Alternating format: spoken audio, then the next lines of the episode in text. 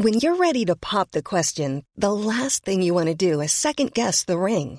At Bluenile.com, you can design a one-of-a-kind ring with the ease and convenience of shopping online. Choose your diamond and setting. When you find the one, you'll get it delivered right to your door. Go to Bluenile.com and use promo code LISTEN to get $50 off your purchase of $500 or more. That's code LISTEN at Bluenile.com for $50 off your purchase.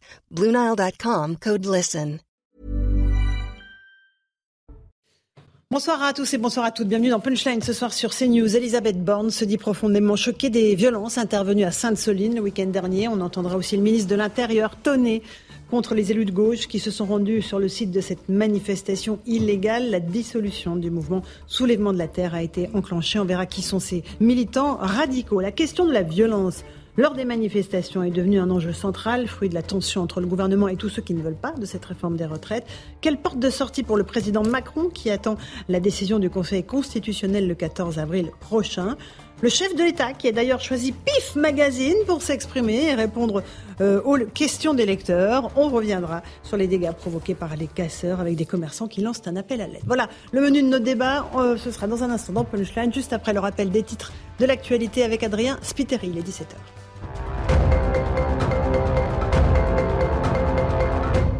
Elisabeth Borne dénonce les violences dans les cortèges à Sainte-Soline ce week-end. La mobilisation contre les méga-bassines a été marquée par des affrontements avec les forces de l'ordre. Devant le Sénat, la Première ministre reproche également à certains élus de s'être rendus à une manifestation interdite. Au total, 47 gendarmes ont été blessés sur place. Charles III et Camilla sont à Berlin, en Allemagne. Le roi du Royaume-Uni et son épouse ont participé à une cérémonie porte de Brandebourg. Ils ont été accueillis par Frank-Walter Steinmeier, le président fédéral allemand, sous les acclamations du public. Il s'agit de la première visite d'État de Charles III depuis son accession Et puis le pape François, hospitalisé ce mercredi à Rome, il doit réaliser des examens qui avaient déjà été programmés selon le Vatican. Ce matin, il a participé à l'audience générale hebdomadaire Place Saint-Pierre avec le sourire. Depuis mai 2022, le pape François se déplace en chaise roulante en raison de douleurs chroniques au genou. Merci beaucoup Adrien Spiteri pour ce rappel des titres de l'actualité. Nous sommes avec Karim Zeribi, consultant CNews. Bonsoir Karim. Bonsoir Laurence. Jean-Sébastien Ferjeux, directeur du site Atlantico. Bonsoir. Bonsoir Laurence. On a demandé à Christian Proto de venir. Bonsoir cher Christian, fondateur du GIGN. C'était il y a 50 ans. 50 ans. Euh, eh bien, ça ne nous rajeunit pas, mais bon, bravo euh, aux hommes du GIGN. Merci d'être avec nous. On va parler évidemment de ce qu'ont vécu les gendarmes à Sainte-Soline. Florian Tardif du service politique de CNews. Bonsoir, mon cher Florian. Bonsoir, Laurence. Et je crois le jeune directeur de la rédaction de Valeurs Actuelles. Vous avez acheté euh, PIF Magazine, oui, je suis je très crois, jaloux ou pas du, je Vous suis très êtes jaloux jaloux, du magnifique j'espère. coup qu'ils ont fait. Bah oui, C'est Florian. Tardif qui l'a acheté au kiosque et qui me l'a amené pour qu'on puisse euh, lire évidemment l'interview du président Macron. On va en parler dans un instant. Oui, ce sont des jeunes, Ah, mais merci, bon, effectivement. voilà, mais pas Nous des enfants non plus. PIF Magazine, oui. Mais bon, c'est intéressant quand même comme choix de communication, la Magazine. Ça vous surprend ou pas même. C'est surprenant Moi, j'ai lu quand j'étais Ah bah oui, c'est surprenant, oui, Oui, plutôt. un Même minimum. le kiosquier était surpris que je l'achète ce matin. Oui, mais... Mais il était surpris qu'il y ait le président qui s'exprime dedans ou pas Oui aussi, mais... C'est malin, comme ça tout le monde en parle. Tout le monde parle, mais ça, c'est un joli coup de pub pour le magazine. Après, Oui. pour le président, autre question. Euh, J'aimerais qu'on commence par Sainte-Soline parce que je l'évoquais, euh, Elisabeth Borne s'est dite euh, choquée par ce qui s'est passé ce week-end. On va tout de suite euh, l'écouter, écouter la première ministre. J'ai été profondément choqué par le déchaînement de violence ce samedi à Sainte-Soline contre les gendarmes, contre l'ordre républicain. J'ai été choqué de voir des élus se rendre en écharpe tricolore à une manifestation interdite. J'ai été choqué ces dernières semaines d'entendre des élus multiplier les propos incendiaires et parfois même justifier les violences. Renvoyer dos à dos casseurs et forces de l'ordre, c'est indigne de la part d'élus de la République. La violence n'a pas sa place dans les cortèges et nous sommes déterminés à continuer à protéger tous ceux qui veulent exprimer pacifiquement leurs idées, à protéger les Françaises et les Français. Je vous remercie. Voilà pour Elisabeth Borne. Évidemment, il y a tous ceux qui dénoncent les violences qui se sont déchaînées à Sainte-Soline. Et puis, il y a ceux qui, eux, dénoncent les violences commises euh, par les gendarmes et aussi euh, le fait que les secours aient été entravés pour certains blessés. On va juste écouter Amaury Boucaud, qui est à la rédaction de CNews et qui va nous expliquer ce qu'il s'est passé. Amaury, à propos de la polémique concernant l'intervention des secours à Sainte-Soline, le SAMU a-t-il été réellement empêché d'intervenir par les gendarmes? Alors ça, c'est au moins la théorie, en tous les cas, des manifestants, enfin la version des manifestants et de la Ligue des droits de l'homme qui était présente ce jour-là lors de la manifestation. Ils affirment hein, donc effectivement avoir entendu des conversations téléphoniques et durant ces conversations, eh bien, euh, que les secouristes auraient dit ne pas pouvoir intervenir. Il y a même un enregistrement sonore qui a été euh, publié par différents médias euh, de gauche pour étayer cette version des faits. En face, eh bien, vous avez le SAMU, mais aussi la préfecture qui demande formellement cette version des faits. Eux, ils expliquent, si vous voulez, qu'il y a trois raisons pour lesquelles les secours ont mis du temps à intervenir. La première raison, c'est que, eh bien, la préfecture pointe la responsabilité des organisateurs qui n'ont rien fait en amont pour préparer la prise en charge des secours. Concrètement, les organisateurs n'ont pas répondu aux mails de sollicitation euh, de la préfecture. La deuxième raison, eh bien, c'est la difficulté à géolocaliser les manifestants blessés qui étaient dans les champs. Hein, il faut bien le comprendre. Et la troisième euh, raison qui est au cœur de cette polémique, eh bien, c'est la sécurité puisque les forces de l'ordre eh étaient là pour assurer la sécurité des secours Or, eh bien, cette sécurité n'était absolument pas euh, garantie sur un théâtre de manifestation extrêmement violent. Et puis, à noter aussi que la préfecture précise qu'il y a eu aussi de fausses alertes, c'est-à-dire, par exemple, que euh, les manifestants ont indiqué qu'il y avait des blessés dans une église à Sainte-Soline, ce qui n'était pas le cas. Et puis qu'un médecin gendarme s'était néanmoins rendu auprès euh, des blessés, notamment d'un des manifestants extrêmement gravement blessés, et que ce médecin gendarme, eh bien, par exemple, avait été pris à part au moment de quitter les lieux et donc c'était extrêmement difficile pour les secours d'intervenir. Merci beaucoup, Amaury Beaucoup. Il y a beaucoup de choses dans ce que vous nous avez dit. Euh, Christian Proto, vous êtes euh, un gendarme. Vous avez appartenu au corps d'élite du GIGN. Euh, de ce que vous avez vu, de ce que vous savez, de ce que vous ont remonté vos collègues sur le terrain, est-ce qu'il y a eu des manquements dans la chaîne de soins? Voilà. Est-ce qu'on a empêché certains médecins, soignants d'approcher des blessés ou pas? Alors, selon mes informations, non. Cela dit, compte tenu euh, de l'état d'ensauvagement de, de l'attaque, parce que c'était une attaque organisée, avec des gens organisés, avec du matériel destiné à taper les forces de l'ordre, un peu comme un exutoire, organisé, on ne prépare pas tous les cocktails Molotov, on ne les lance pas à la distance à laquelle il est lancé, il est lancé on n'a pas des boucliers sans être organisé. Donc toute cette organisation qui a pour but juste de déstabiliser la manifestation et de transformer une manifestation à côté qui était euh, somme toute euh, bon enfant et par mais illégale, on le rappelle. Hein, oui, absolument. illégale, mais bon. Mais elle a été utilisée justement pour arriver à ce désordre. Et l'exemple du médecin du, euh, de la gendarmerie est un exemple frappant. C'est-à-dire qu'il était beaucoup plus intéressant pour eux de montrer des manquements et à ce moment-là de faire en sorte que les forces, de, les, les, les forces de secours, dont on sait d'ailleurs qu'ils ne se gênent pas pour attaquer les pompiers, euh, les SAMU, etc., dans toutes les manifestations. Donc, je pense que tout ça n'a pas de sens dans la mesure où, effectivement, il n'y a pas eu de concertation avant pour qu'il puisse y avoir effectivement une chaîne efficace pour dé, euh, désenclaver euh, les gens qui pouvaient être blessés et les localiser parce qu'il y avait la volonté que ça ne se fasse pas. Bon, euh, je rappelle aussi que la famille d'un manifestant de 32 ans qui est victime d'un traumatisme crânien, euh, a porté plainte pour tentative de meurtre et entrave au secours. Donc euh, voilà, c'est des, accusations assez graves. Alors je, vais faire un tour de, plateau. Karim Zarebi sur cette affaire. Est-ce que vous avez, on peut prendre, veux dire, voilà, on est du côté des forces de l'ordre dans ce pays ou pas? Moi, je suis mal à l'aise parce que le débat, j'ai l'impression qu'il s'enferme euh, donc sur euh, la question des violences, les violences, il faut les dénoncer, il faut les condamner et il faut les combattre. Euh, mais il faut aussi savoir faire la part des choses entre les groupes violents et les manifestants. Or, j'ai l'impression que sur le plan politique, et la majorité d'un côté et l'opposition de l'autre brouillent les cartes, les deux. à, leur, à, dessein pour, pour servir leurs intérêts personnels. Donc les uns expliquent que c'est la police qui génère effectivement euh, euh, la guérilla urbaine et la rurale, et de l'autre côté, que les autres disent non mais on a des groupes ultra violents. Mais la vérité, c'est qu'on a des groupes ultra violents mmh. et des groupes ultra violents armés, organisés, structurés, qui viennent en découdre. Je veux dire, je ne comprends pas comment dans la classe politique on peut avoir une once d'hésitation à condamner ces gens-là. Mmh. Mais comment on peut faire? Je veux dire, et tout en précisant qu'il faut savoir faire la part des choses avec des manifestants Mm. pacifistes qui viennent là parce qu'ils ils sont en colère contre les bassines. Euh, hier, c'était contre les retraites.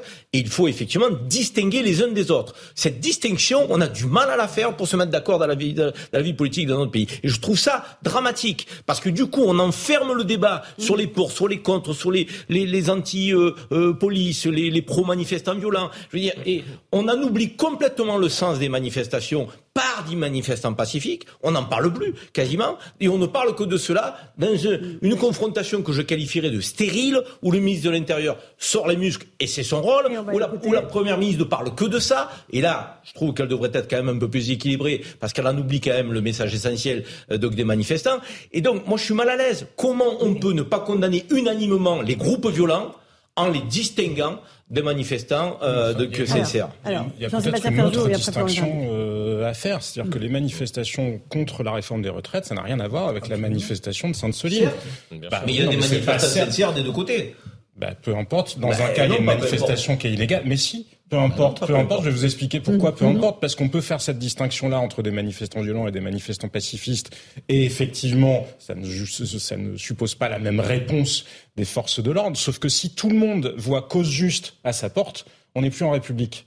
Parce qu'à partir du moment où il y a des manifestations qui sont illégales, qu'est-ce que vous allez dire à des gens qui iraient bloquer pacifiquement des cliniques qui, partent, qui, pratiqueraient l'avortement Je suis Bah pas si, du tout bah d'accord si. avec vous. Entre des gens Bah qui si. viennent en, dégrou- en découdre avec les forces de l'ordre et des gens qui illégalement manifestent à des dans, gens dans- qui dans- dans le calme. bloquer Excusez-moi, ne confondez pas les deux. Mais Si vous y mettez, ça va devenir Qu'est-ce que grave. vous iriez dire à euh, des gens qui iraient Sébastien. Pacifiquement, par exemple, non, le- mais- la construction de centres d'accueil pour de des suppositions. Non, on parle, parle là, pas de là, on est, suppositions. on est sur le Mais cas ça n'est pas précis. une supposition. Ne nous détournez pas du sujet. on va juste laisser Jean-Sébastien terminer, puis je vous passe la parole Il y a des gens pacifistes et il y a des gens Ça violents. n'est pas Il faut les distinguer. Ça n'est Ne pas vous en une supposition. Ben, je pense que les forces de l'ordre. Pardon, mais quand vous vous engagez, non, vous avez vu les images? Vous avez vu les images? Je pense que quand vous êtes dans ce champ-là et que vous voyez la tournure que prennent les choses et que vous y êtes toujours, c'est que de facto vous validez la stratégie qui s'y passe. Donc arrêtez de dire pas ensemble. ça Ils n'est pas- manifestaient pas ensemble. Karim, ça n'est pas une souricière. Pardon, je suis de. Sévrien, je connais un petit peu la campagne. Je peux dire que quand vous êtes au milieu d'un champ, si vous avez envie de- d'en partir, il n'y a pas les policiers qui vous empêchent d'en partir, comme vous pouvez être pris au piège pour le coup dans certains cortèges dans les rues de. Paris. Maintenant, sur la polémique en particulier, moi je pense qu'il faut absolument une exigence très forte, évidemment vis-à-vis de la police comme des forces de l'ordre, ou en l'occurrence la gendarmerie mobile. Maintenant, quand on écoute le fameux enregistrement, oui, c'est une distinction euh, de théorie, mais enfin, je veux dire, c'est une construction euh, théorique, mais où rien ne force ni ne permet au SAMU d'intervenir dans des zones où l'ordre public n'est pas Et assuré. le et ça, SAMU il affirme faut qu'il le n'a pas rappeler.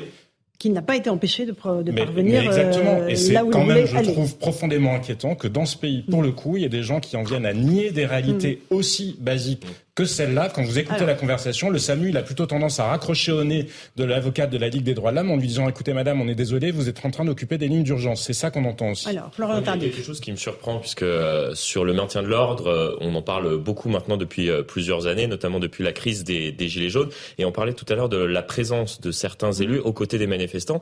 Moi, je m'étonne de n'avoir jamais vu, depuis qu'on questionne le maintien de l'ordre dans notre pays, un élu, un parlementaire qui parfois dénonce le maintien de l'ordre actuellement en place, les techniques employées, ne pas être du côté également des forces de l'ordre pour voir que se passe-t-il, que reçoivent-ils, puisque j'ai été parfois euh, dans le cadre de ces euh, manifestations aussi au- du côté des, forces de l'ordre. Je peux vous dire que ces groupuscules sont très organisés.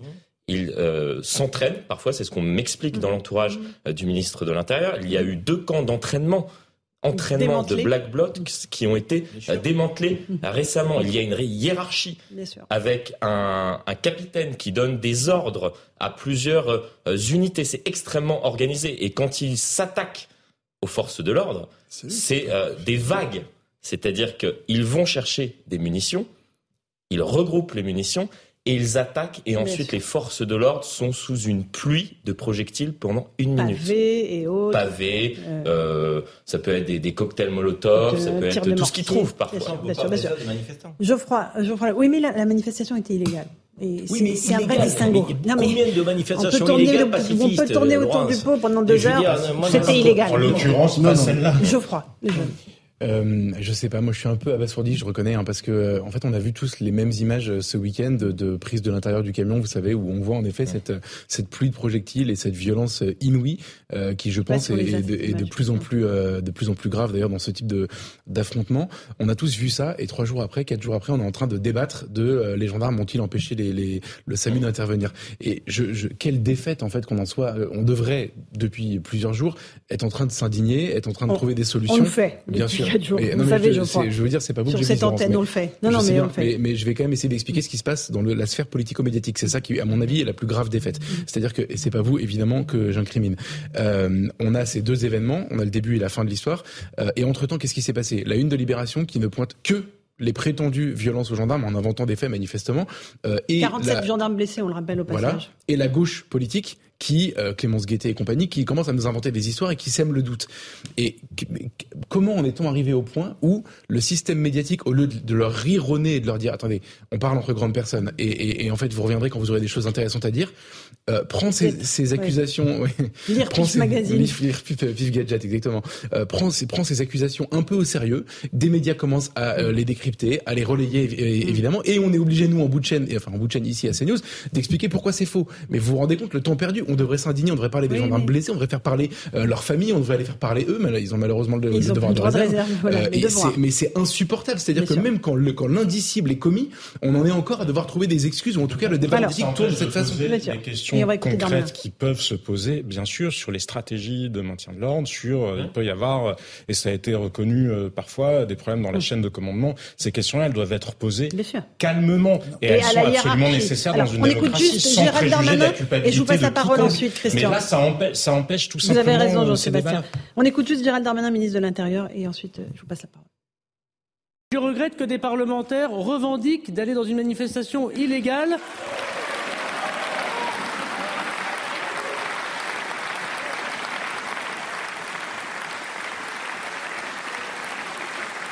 ne respectant ainsi pas eux-mêmes la loi de la République je regrette que des parlementaires puissent euh, être à côté de ceux qui jettent des cocktails Molotov euh, sur des gendarmes. Je regrette que des parlementaires euh, puissent ne pas constater, comme j'ai pu le constater, de voir des gendarmes dont les pieds eux-mêmes ont été attaqués par l'acide. Je regrette par ailleurs que vous relayez ici de nouveau des fake news. Non, monsieur le sénateur, les secours n'ont pas été empêchés par les forces de l'ordre. Oui, monsieur. Mais écoutez le SAMU, regardez le SAMU, le SAMU des Deux-Sèvres qui le dit lui-même. Je sais que ça vous ferait plaisir de penser que les gendarmes souhaitent la mort des gens, mais ce n'est pas le cas. C'est le médecin du GIGN, monsieur le sénateur, qui a fendu la foule alors qu'il a été harcelé par euh, manifestement vos camarades d'un jour mais vous pouvez hocher la tête, c'est extrêmement scandaleux ce qui se passe. Et les, et les gendarmes eux-mêmes ont dû faire demi-tour parce qu'alors qu'ils allaient secourir un manifestant, ils se faisaient harceler par des puits de pavés et de cocktails Molotov. Voilà la vérité, monsieur le sénateur. Voilà ce que dit Gérald Darmanin. Vous confirmez, Christian Proto, le fondateur du GIGN on, évoque, euh, oui, le médecin du GIGN, c'est un fait.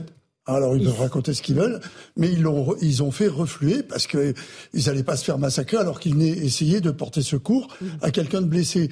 Ce que je trouve hallucinant, c'est qu'on est face à des, des, troupes organisées qui font du, de la guérilla. C'est de la guérilla, c'est pas du maintien de l'ordre. Et quand vous avez des gendarmes mobiles qui viennent pour faire encadrer une manifestation, autorisée ou pas, juste pour pas que ça déborde, et que c'est la guerre, eh bien, faut pas s'étonner que tout d'un coup, ils finissent par essayer de, de se désenclaver parce qu'ils sont encerclés. Les camions, ils n'ont pas brûlé tout seuls. Et moi, je voudrais rappeler quelque chose qu'on a tendance tout d'un coup à oublier quand même assez rapidement. C'est que le même jour, en Guyane, un gendarme du GIGN se faisait tuer parce que lui, faisait, il, combattait euh, des gens qui détruisent la nature qui, en, faisant cet orpaillage sauvage, mettent du mercure et font que les enfants qui sont au, bord des rivières boivent de l'eau et, mangent des poissons pollués. Alors, s'ils veulent défendre la nature, rien ne les empêche de s'engager pour aller là-bas en Guyane. Hein. Bon, mais sur les, sur les bassines, rien ne justifiait cette violence, si ce n'est le, le, le, besoin dans leur stratégie nihiliste de détruire et d'attaquer une société. Et, c'est ça. parce que c'était ça l'enjeu. Beaucoup on entend beaucoup de gens qui disent mais pourquoi des gendarmes pour protéger un champ Il ne se serait rien passé ah, s'il n'y avait pas eu de gendarmes. mais si, il se serait passé quelque chose. L'installation d'une ZAD et on a vu comment ça s'était terminé au mépris de toutes les procédures démocratiques comme de la légalité puisque les décisions de justice, le référendum qui avait été mené à Notre-Dame-des-Landes, tout ça a fait que malgré tout le mmh. gouvernement a mmh. renoncé à cause de la ZAD. ZAD qui existe d'ailleurs toujours. ZAD qui existe toujours à notre. Non mais il faut le rappeler parce que c'est ça aussi la République et c'est ça l'État. C'est pour ça que entendre des députés, des parlementaires qui font mmh. abstraction de ces réalités-là et c'est vrai comme le soulignait Geoffroy Lejeune tout à l'heure. Moi je voyais un tweet de Thomas Porte qui disait, qui parlait des groupuscules d'extrême droite qui terrorisent le pays. Mais quand on en arrive à ce degré-là de dilution du réel, on est aussi en train de diluer la démocratie parce même en parler, ça leur fait trop de pub. oui, mais pardon. Oui, mais c'est profondément inquiétant parce que la démocratie, c'est quand même la capacité à reconnaître en l'autre non pas un ennemi, mais un adversaire. Et c'est la capacité à se dire, nous ne sommes peut-être pas d'accord sur l'interprétation des faits, mais nous sommes quand même d'accord sur les faits. Alors, je voudrais juste qu'on c'est vous qui avez évoqué la séquence où on voit les camions, les gendarmes dans le camion se faire arrêter. On va juste la regarder. Céline Genot l'a retrouver pour nous.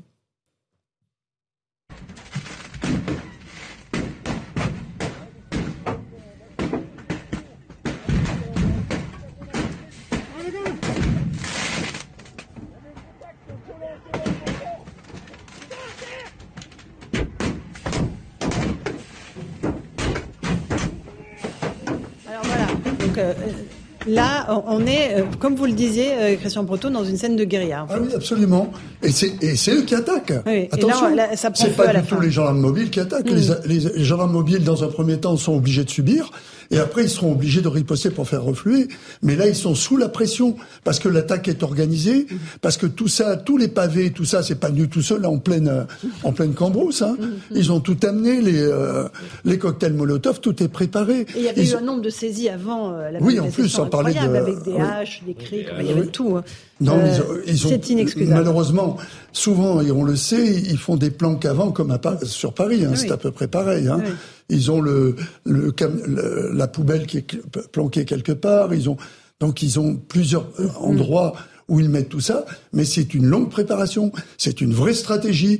Et c'est une guerre. C'est eux qui mènent la guerre là. Mhm, absolument. Nous, on défend la, les gendarmes. Actuellement, ils défendent quoi? Ils défendent le droit de manifester quand il est autorisé, et ils défendent notre système. Et notre système, c'est pas que des, des fous furieux viennent tout d'un coup attaquer les forces de l'ordre? Euh, euh, on voit bien que ces gens-là ne viennent revendiquer euh, aucun, aucune cause. Mhm. Ils viennent faire la guerre. et à partir de là, c'est toujours les mêmes qui viennent dans les manifestations pour euh, semer le trouble, et euh, en zone urbaine comme en zone rurale.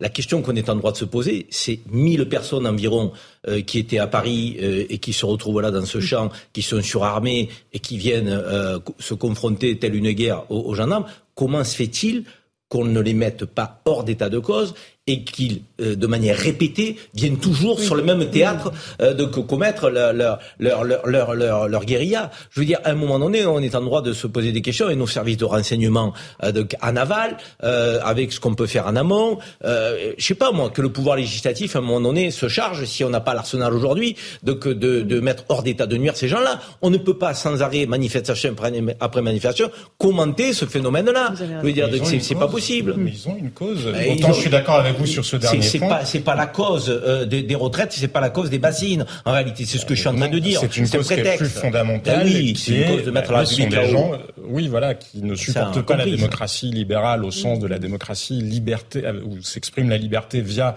un système représentatif et qui ne supportent pas notre modèle économique et social non plus. Et comme ils savent qu'ils sont extrêmement minoritaires, ils sont dans une stratégie du chaos et de l'insurrection. Mais là où c'est grave, c'est qu'il n'y a pas que les mines individus en question, c'est qu'il y a des parlementaires qui théorisent exactement la même chose chose a commencé, alors il n'est plus parlementaire, mais par Jean-Luc Mélenchon. Ça fait des années qu'il théorise l'avènement, la création d'un peuple insurrectionnel. Ils sont dans un projet révolutionnaire. Ça n'est pas toute la France insoumise, ça n'est pas toute la NUPS, mais c'est quand même une partie d'entre eux. Ils sont représentés au Parlement et ils ne jouent pas le jeu du Parlement précisément. Il faut ouvrir les yeux parce qu'il y a quand même une complaisance infinie. Imaginez si des parlementaires de droite ou d'extrême droite étaient dans la même dans la même stratégie, dans la même logique, qui ne cessaient de développer des discours appelant à renverser la République, appelant à renverser notre modèle économique et social, participer à des manifestations illégales, étaient en continuité évidente avec des associations qui elles sont dans la violence que vous décrivez et qui appellent à renverser notre système. Mais ce serait un scandale et à juste titre, ce serait un scandale. Pourquoi est-ce que ça ne l'est pas dans l'autre sens? Tu veux dire un dernier mot Il me semble que l'est.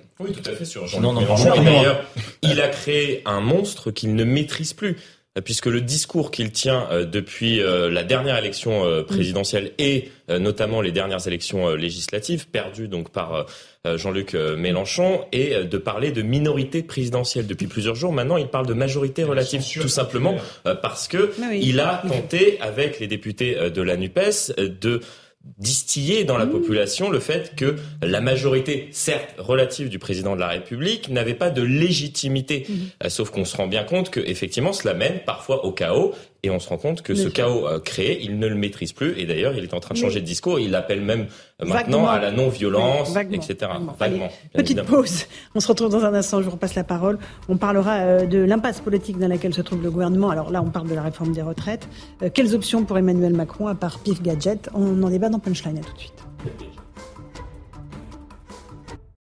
17h30, bienvenue si vous nous rejoignez à l'instant dans Punchline sur CNews. Tout de suite, le rappel des titres de l'actualité avec Adrien Spiteri.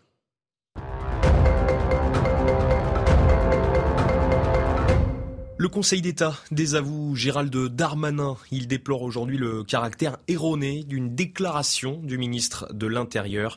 La semaine dernière, il affirmait qu'être dans une manifestation non déclarée était un délit et méritait une interpellation. C'est une première. Depuis le début de la guerre en Ukraine, Vladimir Poutine reconnaît que les sanctions infligées à la Russie peuvent avoir des conséquences négatives sur l'économie nationale. Le chef du Kremlin se veut toutefois rassurant. Il assure que le chômage est à son niveau le plus bas dans le pays. Et puis au Royaume-Uni, deux sites militaires désaffectés vont être utilisés pour héberger des migrants. Le gouvernement envisage de faire de même sur des bateaux. Objectif lutter contre l'immigration illégale. L'an dernier, plus de 45 000 migrants ont atteint les côtes anglaises en traversant la Manche. Merci beaucoup Adrien Spiteri pour ce rappel des titres de l'actualité. On se retrouve sur le plateau de Punchline. On va parler de la contestation contre la réforme des retraites qui se poursuit. Il y avait beaucoup de monde dans la rue pour la dixième journée de mobilisation, même si les chiffres sont un petit peu en baisse. Il y a eu aussi des incidents, des affrontements entre manifestants et policiers. Ça a été le cas dans la capitale, mais aussi dans de nombreuses régions. On va se poser la question de l'impasse politique dans laquelle se trouve le gouvernement. Comment sortir? On va voir qu'il y a plusieurs options qui, qui s'offrent à l'exécutif. Euh, mais d'abord, j'aimerais qu'on donne la parole aux commerçants, notamment ceux de Rennes. Euh, qui sont absolument désespérés de voir que régulièrement euh, leurs commerces sont saccagés. Reportage Jean-Michel Decaze. Sur le parcours de la manifestation à Rennes, le mobilier urbain, les banques, les agences d'intérim et les agences immobilières ont été les premières visées. Certains commerçants n'enlèvent plus les panneaux de bois qui protègent leurs vitrines. On croise les doigts pour ne pas avoir de casse. Ce sont les mêmes qui sont devant et en général euh, sont les plus radicaux qui sont devant. Et euh, en fait, nous, ben, ce qu'on fait, c'est qu'on essaie de, on éteint nos lumières, on ferme la porte et puis on est là pour les clients par téléphone et puis euh, et on essaie de continuer à travailler. Arrêtez de montrer la casse, on s'en fout de la casse. Dans les rues, les Rennais oscillent entre compréhension et rejet des manifestations. Les gens cassent parce qu'ils euh, ils ont le sentiment de ne pas être entendus. C'est très choquant. Euh, on n'arrête pas assez les, tous ces imbéciles. Des manifestants qui cassent euh, les vitres, brûlent les poubelles, tout ça, c'est un peu embêtant. Mais sinon, je comprends le mouvement. Dès la fin des confrontations entre radicaux et CRS, les services de la ville commencent à nettoyer en attendant la prochaine manifestation. Christian Proto, je vous ai vu navré en regardant ces images. Mais c'est pareil à Lyon, on a le même reportage à Lyon euh, sur le parcours de la, manifestation à Paris. Pareil. Euh, combien de temps ça va durer? Bah, je, alors, euh, répondons d'abord à la première question. pourquoi je suis navré? Parce qu'on est tous navrés mmh. de voir que l'expression qui est une manifestation organisée, le droit à manifester, se transforme pour une minorité qui pourrit l'ensemble du système, qui fait oublier pourquoi les gens sont dans la rue, en détruisant mhm. l'outil de travail de certains, euh, le fait de la relation avec les autres. On entend une dame qui dit on s'en fiche de la casse pour pas dire exactement le mot qu'elle employait, mais qu'est-ce que ça veut dire? Il faut tout casser pour arriver à quoi? Cette espèce de nihilisme, euh, considérer qu'on va tout détruire et qu'on va construire quoi sans projet, alors qu'on peut considérer que les gens viennent dans la rue et c'est tout à fait normal en exprimant ce pourquoi ils sont là, mais qu'à côté, il y ait des gens qui fassent oublier les raisons qui les menaient dans la rue en cassant tout, c'est insupportable. Alors vous dites, qu'est-ce qu'on doit faire là-dedans? Moi, je pense qu'il faut aller plus loin, mais le problème, c'est le, le système législatif est fait de telle manière que c'est assez compliqué, en amont, pour éviter que ces gens que l'on connaît puissent être, comme ça a été fait, ça a été fait à une certaine époque sur euh, euh, ceux qui détruisaient dans les, le hooliganisme. Oui, empêcher d'aller en manif. Euh, aller, ne, ne, pas avoir le droit d'aller en, manif. Mais je crois, je le dis sous le contrôle de tout le monde, il me semble que plusieurs gouvernements sont déjà fait retoquer euh, oui, sur le fait d'interpellation préventive. Oui, absolument. absolument Il y a eu euh, une proposition justement lors du quinquennat précédent d'interpeller de manière préventive des individus qui avaient été euh, ciblés parce qu'ils avaient commis des exactions lors de précédentes manifestations. Et cela avait été retoqué, également cette possibilité d'interpeller de manière préventive. Karim? Non, mais ce, qui est, ce qui est totalement ahurissant, c'est de voir qu'encore une fois, on a mm. allez, un millier d'individus ces milliers d'individus, ça veut dire qu'ils sont capables de mettre la pagaille dans toutes nos métropoles. De prendre les grandes artères, de tout casser, de, rentrer à la maison tranquille et de revenir à la prochaine manifestation. Excusez-moi, mais je pense que si ça avait été des, des jeunes de banlieue, on serait chez eux à 6 heures du matin avec des perquisitions. Pourquoi on n'y va pas chez eux? Non, On les connaît, on sait les identifier. Mais si, ils sont identifiés. Mais non, On te le dit, ils sont identifiés, mais il faut les prendre en flagrant délit. Mais non. flagrant délit de quoi Ils cassent tout. C'est l'état de droit. Mais, mais, quand on les prend en flagrant délit, ils ont rappel à la loi. Arrêtez de raconter n'importe quoi. Non, non, soit ces gens-là, ils ont un bras comme ça, l'autre comme euh, ils ont des réseaux euh, de c'est pas possible. ils, sont soutenus, leurs parents sont, sont, bien placés. C'est pas possible. C'est pas, tous, pas tous. Alors Geoffroy et après On a le droit de se poser des questions. Non, ce qui s'est passé à Sainte-Soline, euh, par exemple, est passible de peine très lourde. C'est pas le code pénal qui pêche, c'est la procédure pénale qui fait qu'on n'arrive pas jusqu'au bout de la chaîne. C'est-à-dire que, euh, je te donne un exemple, c'est dans les, les, les procès d'Antifa ou de Black Bloc, c'est systématiquement pareil. Ils échangent leurs vêtements euh, pendant la, la manif, enfin, pendant les affrontements, ils échangent leurs écharpes, leurs leur cagoules. On, on, les reconnaît jamais, mais on ne peut on ne peut jamais affirmer que la personne qui est en train de jeter un projectile euh, est la personne qu'on a en face de soi. Et d'ailleurs, ils le nient. Et tout ça est organisé parce qu'ils connaissent parfaitement la procédure pénale. Ils savent exactement comment euh, faire arriver le, le, la mm. juridiction qui va les juger devant une impasse, qui est on ne peut pas affirmer que c'est vous. Notre état de droit nous interdit de dire que parce que, vous étiez là. Ce que tu dis, moi, je suis d'accord avec toi, Karim. Ce que tu dis est peut-être faux dans certains cas. Souviens-toi de SOS médecin. On a l'image. Il casse la voiture. Mm. Juste avant, il s'en est pris aux forces de l'ordre. Il prend du sursis. Non, mais ça, c'est parce que. Excusez-moi, je veux dire, est-ce qu'on se donne les moyens de lutter contre ces voyous? C'est parce qu'en dessous de deux ans, personne ne va en prison en France, ça d'accord, mais. Mais, mais, c'est aussi, c'est aussi pour une autre raison. Regardez, on entendait dans les titres euh, du journal le, le Conseil d'État désavoue Gérald Darmanin. Mais, qui Gérald Darmanin? Enfin, en tout cas, qui le gouvernement vient-il de nommer à la section intérieure du Conseil d'État? Thierry Tuot, donc on connaît les positions euh, très nettement marquées à gauche. Donc, et c'est en permanence comme ça, les nominations au Conseil supérieur de la magistrature. On le sait, la présidente de l'Assemblée qui a nommé une magistrate qui a appelé à voter pour Jean-Luc Mélenchon. Le même, je ne parle pas de tous les gens de gauche. Je vous dis une magistrate qui a appelé à voter pour Jean-Luc Mélenchon. Jean-Luc Mélenchon, il dit la police tue. Donc, il y a un moment, il y a quand même une cohérence. Et je vous assure que quand on regarde la continuité des nominations depuis 2017, c'est exactement la même chose que pendant le quinquennat précédent du temps de Madame Taubira. C'est cette idéologie-là. Donc, moi, je veux bien que Gérald Darmanin vienne tenir des discours martiaux devant les caméras de télévision quand derrière, à la justice, Éric Dupont-Moretti ne, cesse de nommer des, et à tous les postes, hein, à tous les postes de la chaîne. On revient au sujet des retraites. ça produit des effets parce que le point qu'on est en train d'aborder là, c'est exactement ça. Quand le Conseil, mais oui, mais quand c'est la même chose avec les nominations au Conseil constitutionnel, c'est la même chose à tous les étages de la chaîne, ça produit, ça finit par produire une, cette réalité juridique-là, produit une réalité Revenons politique. à la question de la mobilisation contre la réforme des retraites. Alors, euh, ils sont toujours mobilisés. Hein. Les syndicats doivent rencontrer Elisabeth Borne la semaine prochaine. Il y a plusieurs options euh, qui s'offrent euh, à l'exécutif. On va en parler avec vous, Florian. Mais j'aimerais juste qu'on écoute Henri Guénaud, qui était mon invité ce matin. Il dit qu'en en fait, il, un gouvernant, un président, doit, doit comprendre où se trouvent les limites euh, que ne peut euh, accepter le peuple. C'est-à-dire, il y a un seuil de saturation qu'atteint le peuple et après, il n'y a plus rien qui passe. Écoutez-le, son analyse est intéressante. Et, toutes les grandes catastrophes sociales et politiques sont venus d'un trop c'est trop, vous avez français. Voilà. Pareil, c'est c'est le mot de Camus.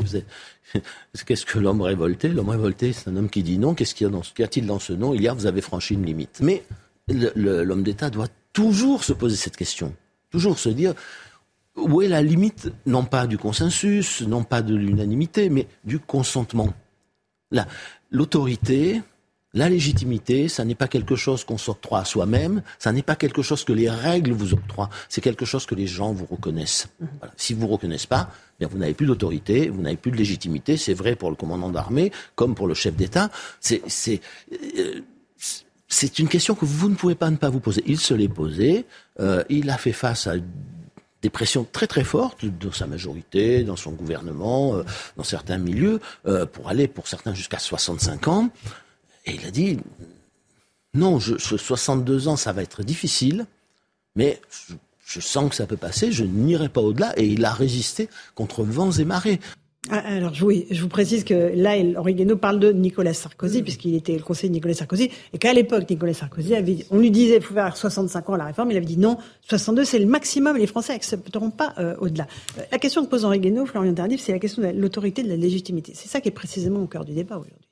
Oui, tout la à fait. légitimité et l'autorité qui sont mises en question. Euh, D'autant plus que le président de la République a face à lui une population qui lui dit non, une partie des élus euh, qui euh, lui disent non, et une majorité des, des syndicats euh, qui, pareil, lui disent non. Alors même que si vous interrogez la population française, faut-il réformer le système des retraites? Ils sont d'accord pour le faire. Les syndicats, faut-il réformer le système des retraites? Mais ils sont d'accord aussi pour le Oui, faire. D'ailleurs. Laurent Berger a expliqué qu'il était prêt à discuter de tout cela, mais pas comme cela. C'est-à-dire pas en décalant euh, l'âge légal de départ à la retraite de 62 à 64. Donc on aurait pu engager une réforme des retraites lorsque l'on parle du consentement, c'est-à-dire que la population était prête, les syndicats étaient prêts, les élus étaient prêts à aborder euh, ce débat. Mais euh, effectivement, il y a la manière de le faire et Mais les non. propositions qui sont euh, abordées. Euh, il n'y a pas eu d'autres propositions qui ont pu être débattues. 64 ans C'était et rien 62. De 62 à 64, un 62, point c'est tout. un C'est point, c'est tout. d'ailleurs la phrase de- d'Elisabeth Borne qui a cristallisé la colère à un moment donné. C'était au tout début des manifestations. Elle a dit 64 ans, c'est non négociable.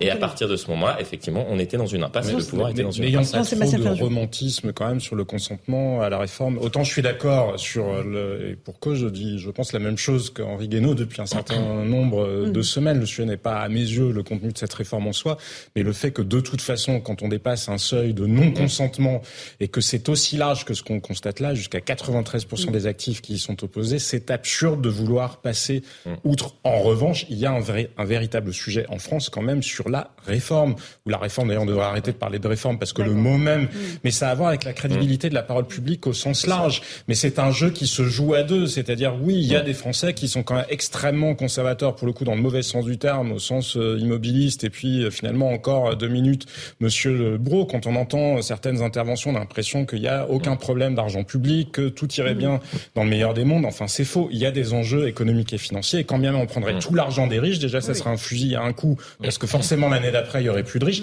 Et ça ne suffirait pas. En revanche, il y a un vrai sujet. L'aveuglement du gouvernement à l'heure actuelle, c'est de ne pas se rendre compte que ça n'est pas ça, la même chose d'arriver en disant je sais mieux que vous. C'est quand même ça, c'est toujours ça en France. On nous traite comme des mineurs. Les Français ne sont pas des citoyens, ils sont des, ad- des administrés. Mais nous expliquer qu'ils savent mieux que nous quand on a l'hôpital sous les yeux, quand on a l'école sous les yeux, quand on a la situation énergétique sous les yeux, quand on a, euh, enfin, euh, tout quasiment rien ne fonctionne correctement euh, dans la puissance publique française. Et ils viennent nous expliquer qu'ils savent mieux que nous. Et Emmanuel Macron encore plus que les autres. Et on le voit encore euh, dans l'interview que vous avez Que devant là, vous. voilà. C'est euh, il sait mieux que tout le monde. C'est de toute façon, on peut se rouler par terre, on peut lui opposer tous les chiffres, ça ne fait rien. Il sait mieux que nous. Ça, c'est une vraie faute politique. Alors, Ce qu'il faut Karim oublier non plus de préciser, c'est que le niveau d'acceptabilité, il était aussi dépendant de deux euh, paramètres. Le premier, c'est la manière dont Emmanuel Macron a été élu. Il semble balayer ça d'un revers de main, Emmanuel Macron.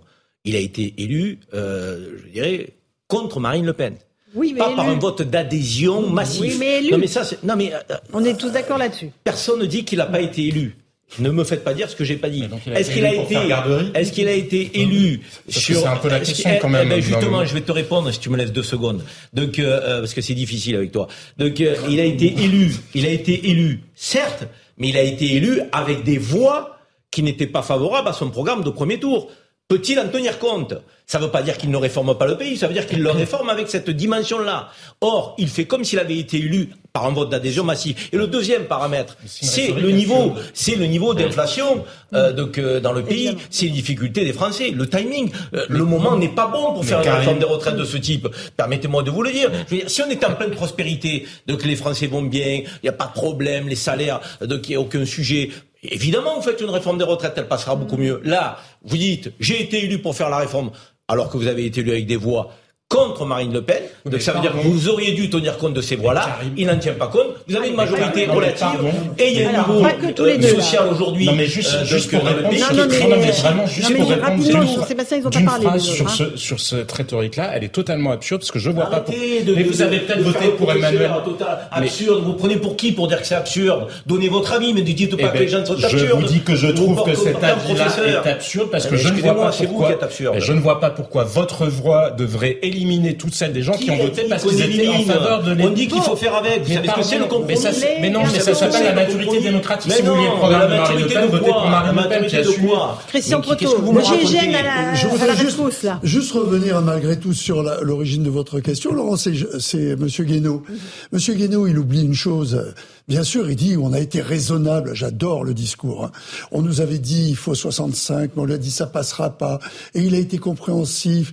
Euh, le petit Nicolas a accepté 62. Parfait. Alors là, vous Ce- parlez de l'ancien président de la oui, République. absolument. Soyons, soyons, euh, respectueux. Oui, mais c'était, c'était, c'était exactement l'interview, euh, le l'entretien avec vous. C'est pas le mot que vous avez Sauf prononcé. que il oublie de dire que ça a duré 11 manifestations aussi du même tonneau que celle-là, hein, euh, pour arriver à Oui, sauf 62. qu'une fois que la loi Donc- avait été votée au Parlement, les Ça manifestations se sont arrêtées. Oui. Et c'est bien euh, tout le problème aujourd'hui. Elle a été votée par le. Parlement. C'est ce que Mais vous elle a avez été dit. votée Elle par le Parlement. D'ailleurs, par on le parle Parlement. tous aujourd'hui d'une sortie de crise. Il y avait une sortie de crise pour Emmanuel Macron lorsqu'il s'est exprimé la semaine dernière.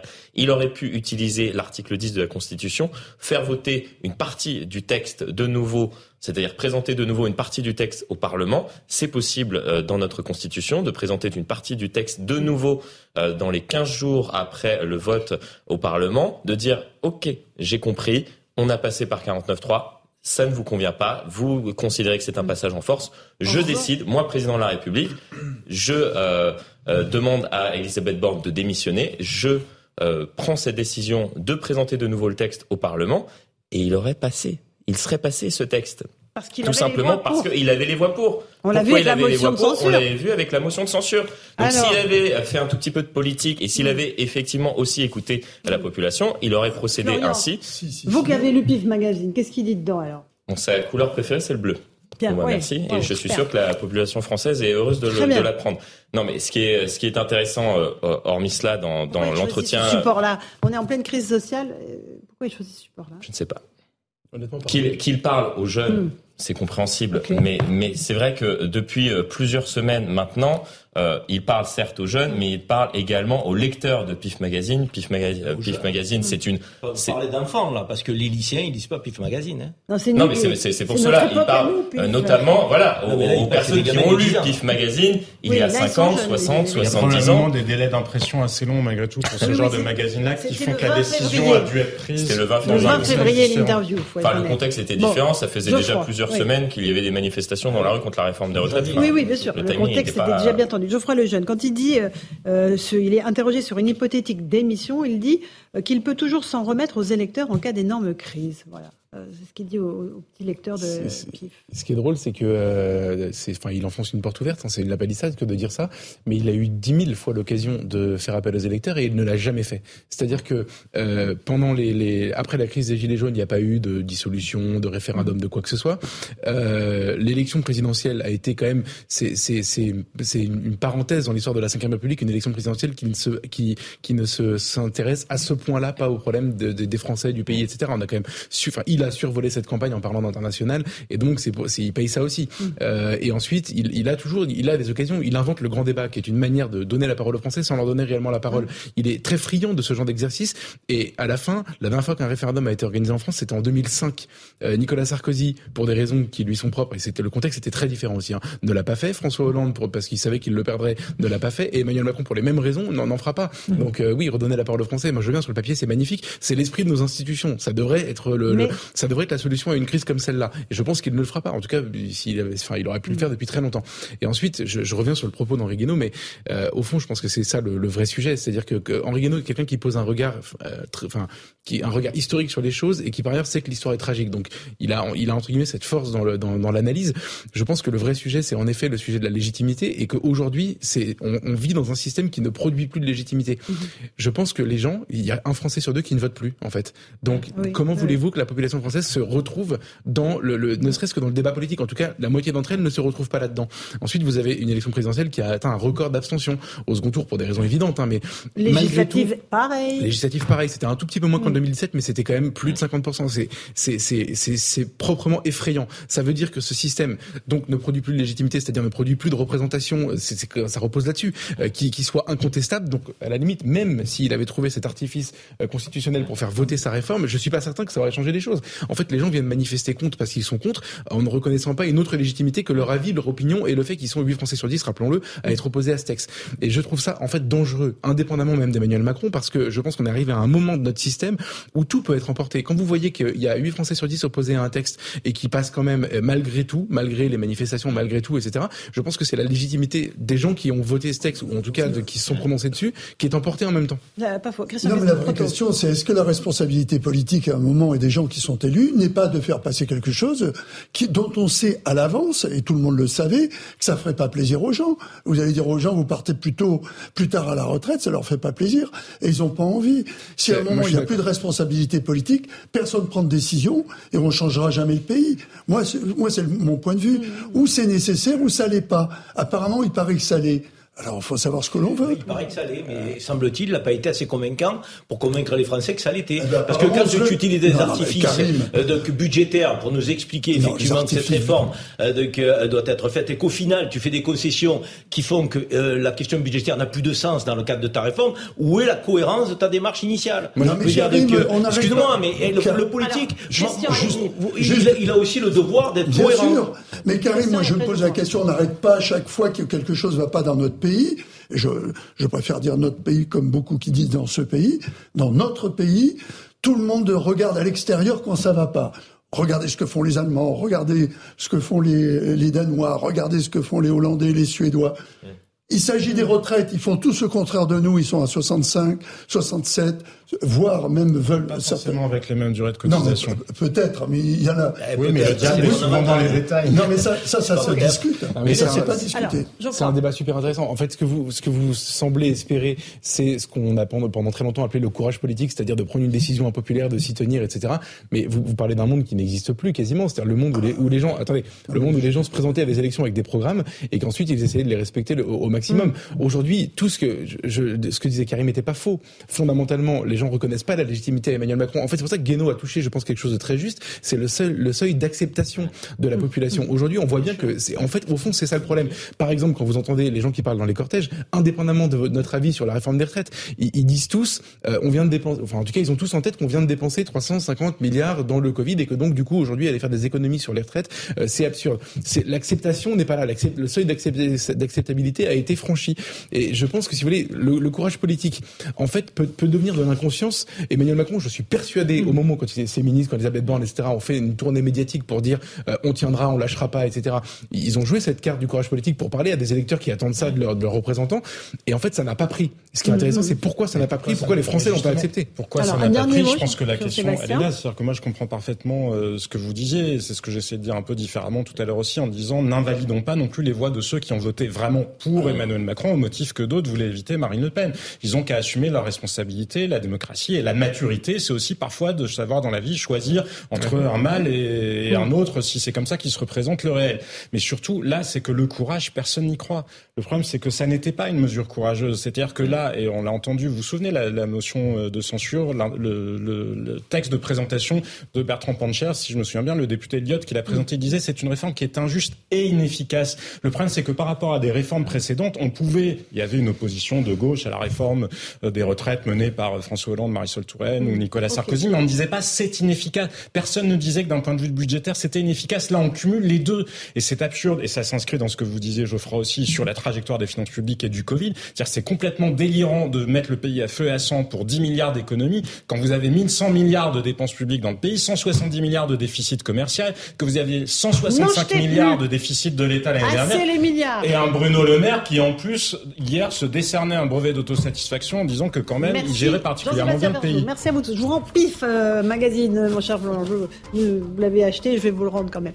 Merci beaucoup. On se retrouve dans un instant dans Punchline sur CNews et sur Europe 1. À tout de suite.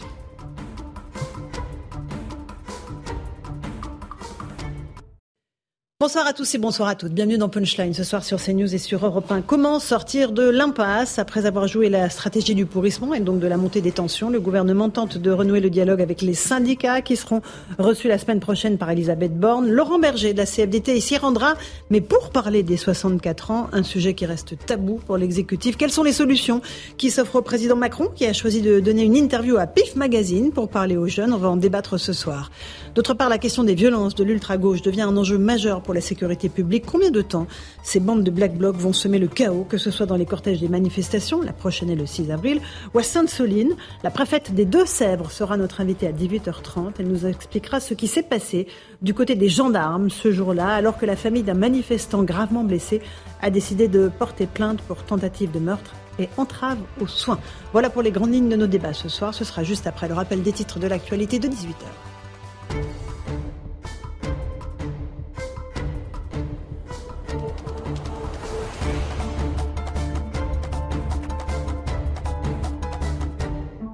Il est pile 18h, bienvenue si vous nous rejoignez à l'instant sur l'antenne d'Europe 1 et celle de CNews. C'est donc le 14 avril que le Conseil constitutionnel rendra ses décisions sur la très controversée réforme des retraites.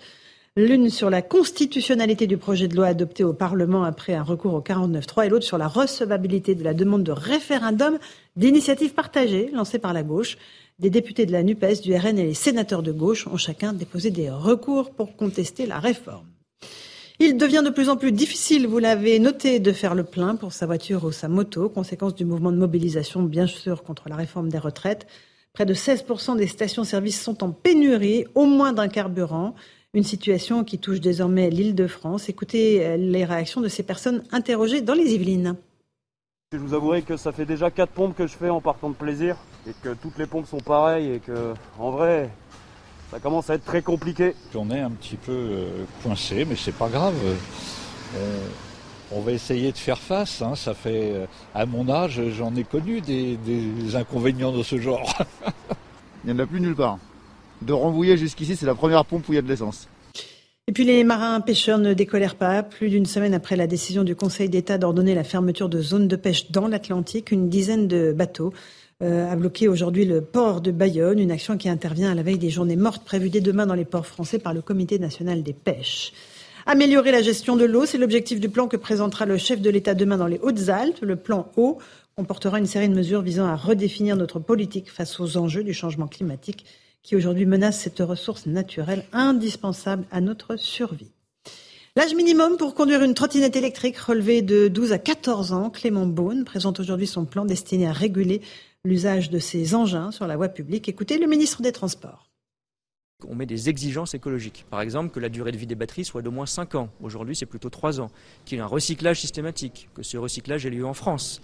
Qu'il y ait une filière aussi euh, propre, électrique, des flottes d'opérateurs qui vont euh, relever les trottinettes, les remplacer, les saisir, etc. Tout ça, c'est la première fois qu'on le formalise dans des engagements qu'on va peut-être renforcer encore dans le temps, mais c'est euh, extrêmement important. Il faut regarder aussi que les trottinettes, elles peuvent permettre, comme les vélos, parfois d'abandonner sa voiture. Enfin, le roi Charles III et Camilla sont en Allemagne. Vous savez qu'ils n'ont pas pu venir en France. Le monarque et son épouse ont atterri à Berlin aux alentours de 14 heures. Ils ont rencontré le président allemand. Il s'agit du premier donc déplacement à l'étranger du nouveau souverain. Pour le plus grand plaisir des Berlinois interrogés tout à l'heure. C'est un grand honneur pour l'Allemagne. Il s'agit en effet de la première visite d'État du roi depuis son entrée en fonction, même s'il n'a pas encore été couronné, mais c'est très spécial, oui. Je porte un chapeau, bien sûr, pour l'honorer, et j'en porte habituellement un de toute façon. Jamais je n'aurais rencontré le roi sans chapeau. Voilà pour ces réactions de berlinoises euh, avec cette visite du roi Charles III. Il est 18h30, on se retrouve sur le plateau de Punchline. Nous sommes avec Karim Zerebi, consultant CNews. Bonsoir Karim. Jean-Sébastien Ferjou du site Atlantico. Bonsoir. Bonsoir. Yann Bastière, délégué national Unité SGP. Vous êtes policier. Bonsoir. Bienvenue. Euh, nous sommes avec Florian Tardif, journaliste politique à CNews, et Geoffroy Lejeune. Bonsoir, directeur de la rédaction de Valeurs Actuelles. Bonsoir. On va se poser la question de, de cette impasse dans laquelle se trouve l'exécutif avec cette réforme des retraites qui reste extrêmement contestée dans la rue. Euh, prochaine mobilisation le 6 avril. Le Conseil constitutionnel, vous le savez, va rendre sa décision le 14 avril. D'ici là, y a-t-il une issue possible pour les syndicats et le gouvernement? Réponse avec Sophia Dolé.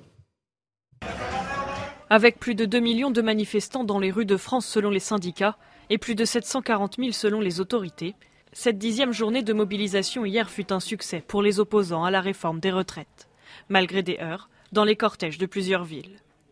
Pour maintenir la pression, les syndicats ont annoncé la poursuite de blocages localisés et une prochaine journée de mobilisation le 6 avril prochain.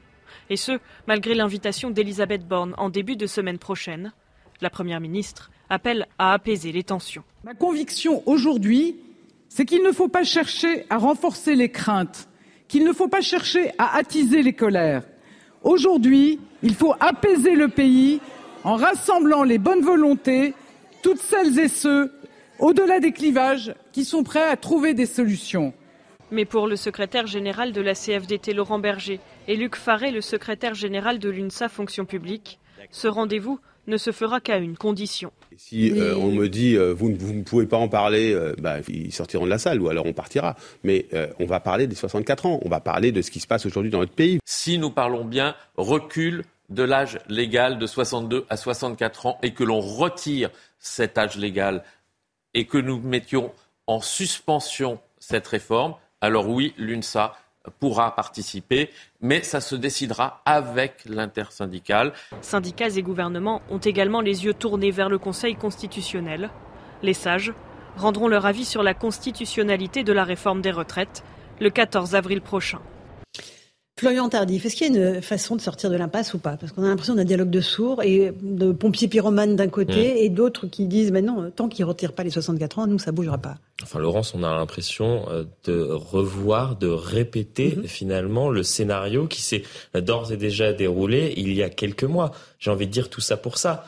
Ces journées de mobilisation, euh, cette impasse dans laquelle se trouve actuellement euh, l'exécutif pour finalement se retrouver la semaine prochaine avec euh, des syndicats invités à Matignon pour discuter du travail et des syndicats qui veulent discuter retraite et qui veulent discuter notamment euh, du recul de l'âge légal de départ à la retraite de 62 à 64 ans. C'est également euh, c'est la situation dans laquelle nous étions il y a de cela plusieurs mois maintenant. Donc on voit bien qu'effectivement l'exécutif est dans une impasse. Il tend la main aujourd'hui, mais il y a de nombreux inconnus. Quand est-ce que va se dérouler ce rendez-vous? On ne sait pas vraiment. Avec qui? On ne sait pas vraiment non plus, puisque Laurent Berger dit qu'il est prêt à aller à Matignon si et seulement si on, discute de la réforme des retraites. Sauf que l'exécutif ne veut pas parler de la réforme des retraites, il veut engager un débat euh, beaucoup plus important sur le travail, la valorisation euh, du, du travail euh, notamment, pour tenter de tourner la page. Sauf que les syndicats ne veulent pas tourner la page. Donc effectivement, on est dans une impasse. Et pour l'heure, c'est ce qu'on estime en tout cas dans l'entourage du président de la République, on n'a aucune idée de comment sortir de la crise. Yann Bastière, vous êtes policier. Euh, les policiers redoutent les prochaines mobilisations? Comme toutes celles qui se sont déroulées là ces, ces, deux, ces deux, les deux, dernières semaines, bien sûr. Mhm. Si, cette, euh, si, ça, si ça ne s'apaise pas, comme vient de le demander le, Madame la Première ministre, on aura, on aura le même, euh, le même, le même scénario, le même scénario mhm. qui se remettra en place dans les rues, euh, dans les rues parisiennes, mais pas que. Mhm. On voit que sur les territoires, on a vu Nantes hier, Saint-Nazaire, Rennes, Bordeaux, Lyon, c'est Lyon aussi avec des dégradations assez, assez importantes, bien, bien entendu. Et puis, et puis les, les unités de force mobile payent un lourd tribut aussi bien physiquement que moralement. Donc euh, oui, oui, bien sûr, dans nos rangs, on commence à, à, à craindre cette succession de de, de, manifestations qui dégénèrent systématiquement. Geoffroy Lejeune, euh, une impasse, euh, euh, comment on peut sortir d'impasse? Il y a une solution miracle ou pas? En fait, il y, a, il y, a, deux choses. Florian racontait les manières pour s'en sortir vis-à-vis du texte. Et en fait, le texte est une chose. Peut-être d'ailleurs que ce texte sera adopté à la fin, je, je n'en sais rien. Euh, mais moi, il me semble que ça fait très très très longtemps que le problème dépasse de très loin le, le, le seul texte de la réforme des retraites, enfin le, le projet de loi rectificatif euh, pour la, la, réforme des retraites, et que même ça maintenant ça a agrégé beaucoup beaucoup d'autres colères, et que le problème il est d'une toute autre nature. Et à cette aune-là, j'aimerais juste faire un commentaire. Je vois bien la manière dont le gouvernement, vous savez, a, a, a mis son costume martial depuis euh, les événements de oui. Sainte-Soline. Euh, et maintenant, on entend les, les ministres qui étaient la plupart euh, étaient aux abonnés absents pendant quand même assez longtemps. Ils se sont beaucoup planqués euh, parce que cette réforme était compliquée à défendre. Ils ont annulé des déplacements. Enfin, il y a eu une séquence un peu. Ils ont aussi annulé le... les déplacements parce qu'il n'y avait pas assez de forces de l'ordre pour les protéger. Mais je... Et qui étaient mobilisés ailleurs. Aussi de peur, de oui. Il y avait un petit climat un peu de, de discrétion, climat. disons, oui. pour être gentil. Euh, et là, tout à coup, tout le monde retrouve la parole pour expliquer à quel point c'est scandaleux. Et en effet, on va se servir de 1000 personnes qui sont certes des personnes, euh, comment dire, extrêmement dangereuses, graves. Oui, et, et, et, si on pouvait s'en débarrasser, ça irait beaucoup mieux. Mais le, le, la focale politique a été mise uniquement là-dessus. Ils ont retrouvé de la voix. Et moi, je m'en amuse un peu, même si c'est un peu triste. Euh, si vous voulez, je vois revenir le coup des gilets jaunes, ce qui a été fait au moment des gilets jaunes, c'est-à-dire une crise politique assez grave, même une crise, euh, comment dire, de, de, de, la société tout entière, euh, avec un, un affrontement euh, qui avait qui avait couvé pendant des décennies et qui tout à coup s'exprimait. et je pense qu'on vit quelque chose un peu de même nature aujourd'hui, qui a été réglé comme un problème de maintien de l'ordre. Et ça n'était pas du tout qu'un problème de maintien de l'ordre. Et je pense que c'est ce qu'ils sont en train de tenter aujourd'hui. Alors le, la problématique de maintien de l'ordre, elle est essentielle, évidemment. Bien sûr, on en a beaucoup parlé euh, tout à l'heure, mais je pense que politiquement c'est une erreur. En tout cas, c'est un, un, chiffon un peu facile à agiter. Un petit mot, Karim Zarebi? Enfin, on est face à un jeu de dupes, moi qui me stupéfait. On a une première ministre qui ouvre la porte à l'intersyndicale, porte qui était fermée jusqu'à présent. Cette porte, elle s'ouvre sans ordre du jour. On ne sait pas de quoi ils vont parler. Le elle travail. Parle, elle parle d'apaisement, mais apaiser à partir de quoi?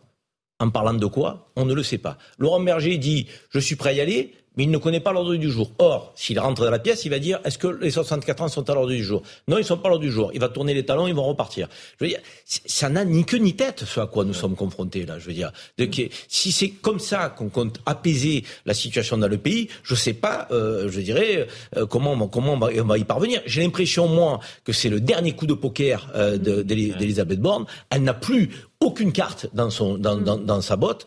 Donc, et là, elle se dit je vais les, les, les attirer vers moi. Je vais essayer de briser l'intersyndicale, un Laurent Berger que je vais essayer de détacher des autres, d'autant qu'il y a un congrès de la CGT où peut-être que c'est la frange dure qui va l'emporter. Mm. Donc parce que faut voir ce que prend Martinez dans le cadre de ce congrès qui se déroule à Clermont-Ferrand.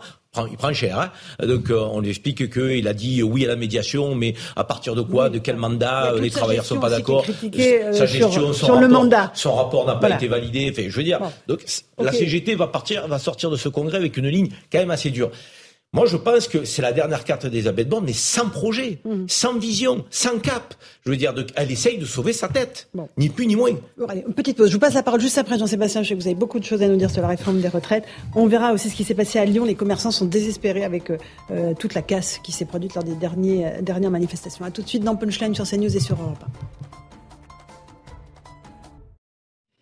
18h15, on se retrouve en direct sur Europe 1 et sur CNews dans Punchline. L'appel à l'aide des commerçants à Lyon, je vous en parlais il y a quelques instants, après les dégâts euh, lors de la manifestation d'hier. Des commerçants qui sont désespérés et qui voient les prochaines manifestations se profiler avec une grande inquiétude. Reportage Corentin Brio, Stéphanie Rouquier et Régine Delfour. Pour les habitants de Lyon au lendemain des manifestations, ça commence à devenir une habitude. On ne pas forcément compte, mais ouais, effectivement, je vois les dégâts, ouais. Euh, ah oui, ouais, effectivement. Ouais. Oui, et puis la pancarte aussi. Ouais. À Lyon, comme dans plusieurs grandes villes de France, il y a eu des débordements et de la casse au lendemain des manifestations.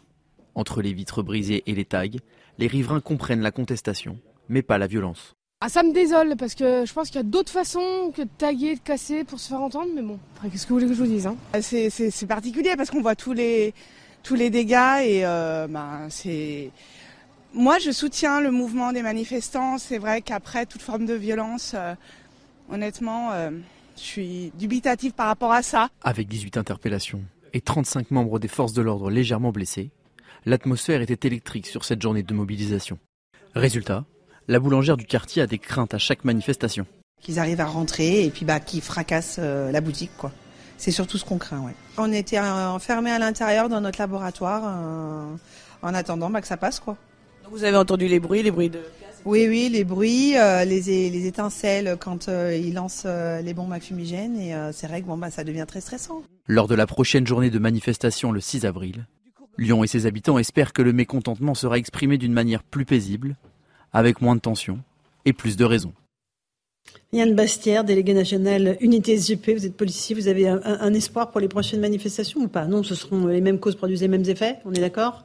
Très probablement, très probablement. Je vois pas ce qui pourrait, mhm. pourrait changer le, le système qui s'est un peu, un peu radicalisé euh, avec euh, ces black blocs et qui, voilà, on le voit sur vos images, c'est juste destruction. Et pour des commerçants qui qui essayent de survivre après après les le, après la, la, crise sanitaire, le mm. Covid, aussi bien les, les, petits commerçants comme on vient de voir cette boulangère que les que les restaurateurs sur le sur le parcours, mm. on a vu des chiffres où il y a des pertes euh, quasiment totales de chiffre d'affaires le jour de le jour des manifestations. Donc nos collègues gèrent le maintien de l'ordre au, mieux au mieux. Ensuite euh, permettre à, à la vie de mm. sociale de perdurer, ça devient très compliqué pour nous. Et vos collègues sont pris pour cible sur le terrain en permanence ça, c'est un autre, c'est un, autre, sujet, mais enfin, c'est aussi le sujet. sujet. Mais là, là, ce qui est, qui est très inquiétant, c'est vraiment, on est dépositaire de l'autorité publique. Hein. Nous sommes des personnes dépositaires de l'autorité publique et nous sommes les cibles premières de, de, ces individus. Alors certes, il y a des dégradations au, au, mobilier urbain, au, mmh. à la propriété privée de, de, de ces mmh. commerçants, mais maintenant ce sont mes, mes, collègues qui sont, alors on compte plus nos blessés à chaque, mmh. à chaque mouvement, sans parler de Sainte-Soline où les gendarmes ben, ont pris cher là aussi. On va en parler tout à l'heure. Mais ça veut dire qu'à chaque fois qu'il y a une manif, euh, les, les, policiers se disent, mon Dieu, lequel d'entre nous va rentrer cabossé, c'est ça? Ben, c'est pas la peur au ventre, mais mhm. et puis je pense aux, conjoints et conjointes qui mhm. disent le matin, ah, t'es engagé sur quoi, tu? Ou dans la journée, les, les coups de fil, les SMS, ben, je suis engagé sur le maintien de l'ordre, je suis à tel endroit, je suis là, là, les craintes sont réelles. Est-ce qu'il va rentrer mhm. euh, entier? Va-t-il être mutilé Va-t-il être blessé gravement? C'est c'est le quotidien de, de mes collègues. Euh, à chaque fois, à chaque fois qu'il y a ces manifestations. Karim Zeribi Avec des amplitudes horaires qui sont ah. quand même folles. Oui. Donc, 24 euh, heures. a... 24 heures, ouais. Ah oui, oui, il y a eu deux, deux compagnies de CRS qui ont eu, euh, qui ont eu 24 heures d'amplitude horaire. Est-ce qu'on peut être un bon policier après 24 heures de faction? Je vous pose la question, Monsieur Bastière. Comme vous dites, de 24 heures sans dormir. De faction, de faction, euh, de faction et surtout de d'engagement à haute intensité, intensité, comme on l'a vu. Donc des pertes de lucidité, de discernement. Mhm. Je ne vais pas défendre l'indéfendable, je viens pas là pour ça. Mais vous, vous, nous avez bien, vous m'avez bien tendu la perche de dire, au bout de 24 heures, est-ce que, est-ce que, est-ce qu'on est totalement opérationnel? La réponse est bien entendu non. non. Mais moi, je pense que les fonctionnaires de police, après ce type d'amplitude, sont en danger, se mettent en danger, on les met en danger, et peut-être potentiellement qu'effectivement, face aux manifestants, on met en danger tout le monde, parce que c'est compliqué. Je veux dire, ce ne sont pas des surhommes. Je veux dire, sont des hommes qui ont besoin de repos, qui ont besoin de, temps de pause, qui ont besoin de se nourrir, qui ont besoin de, sortir de cette pression qui est un peu folle. Euh, on est dans un contexte de guérilla, on l'a vu hein, dans, dans de bon nombre de cas.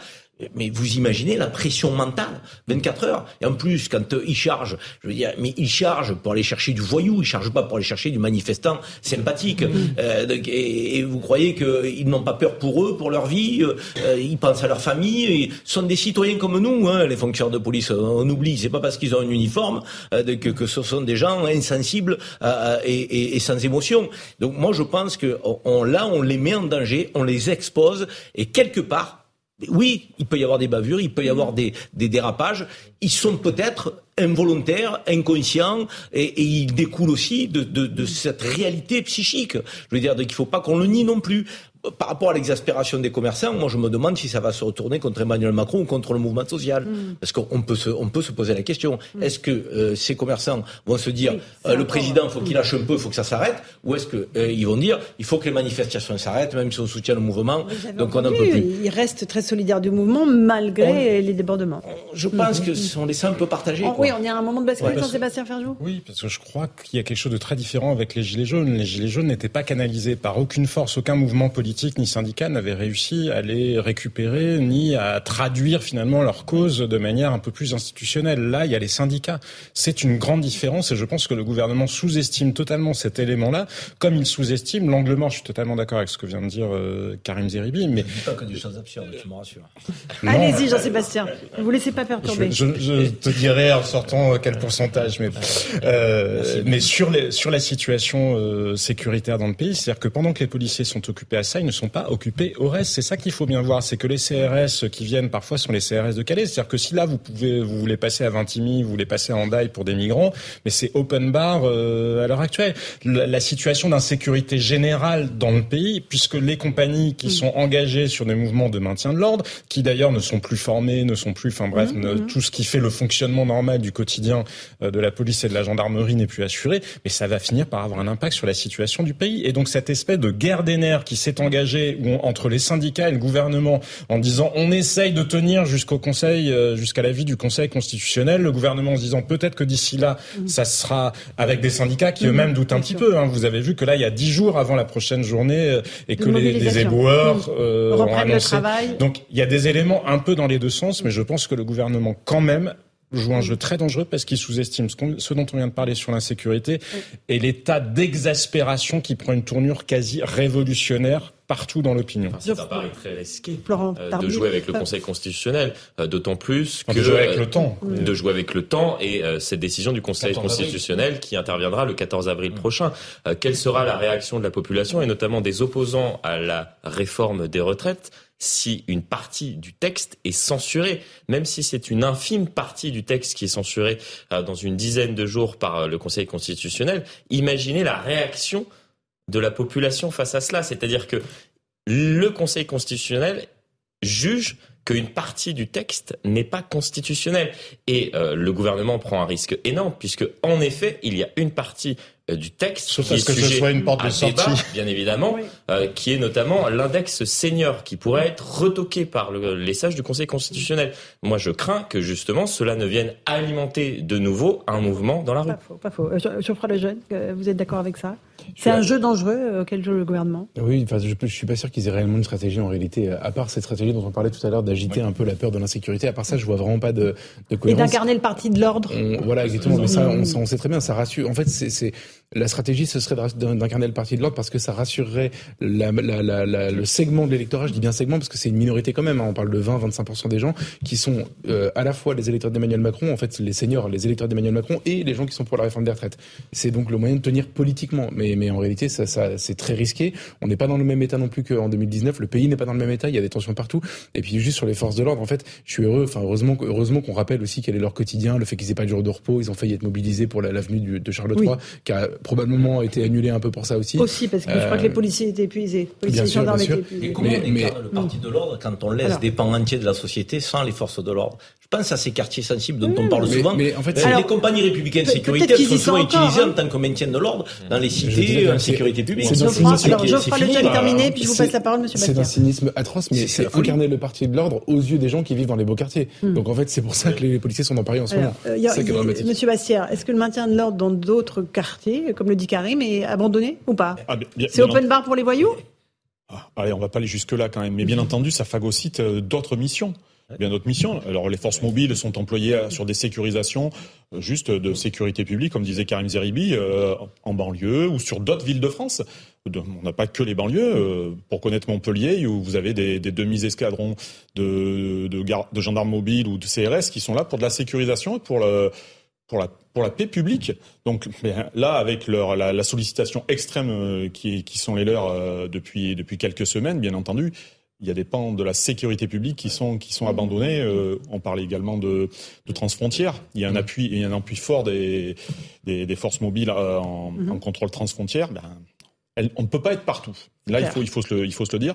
Et j'ose pas euh, imaginer ce qui va se passer avec les événements sportifs qui nous attendent. Un 80e anniversaire du débarquement où, où, où mes Mm. collègues vont être sollicités. Donc, euh, Peut-être qu'on aura résolu le problème de- Ah, mais je- des, ah, des mais- retraites d'ici là. Souhaitons-le, souhaitons, souhaitons-le vraiment, parce que là, ça fait, ça fait loin. Mais, mais, mais d'ici là, effectivement, la paix publique est abandonnée par les forces mobiles. C'est euh, c'est très grave ce que vous nous dites. hein. c'est- ce que je mes, disais, c'est- mes autres, mes autres collègues, mais alors attention, C'est mais- le les vases mais communicants, c'est, c'est le- sont les oui. vases communicants, c'est la force de, si je peux dire, des compagnies républicaines de sécurité et comme les, les gendarmes mobiles, c'est d'être euh, d'être multicarte, d'assurer la paix publique quand on en a besoin, de faire du contrôle transfrontière, de voilà, c'est leur force à eux. Et, et- et bien, et bien heureusement, elles sont là. Mais euh, le reste continue, la vie continue, et mes collègues dans les commissariats, aussi bien à la préfecture de police, doivent assurer la, le quotidien, la sécurité des Français.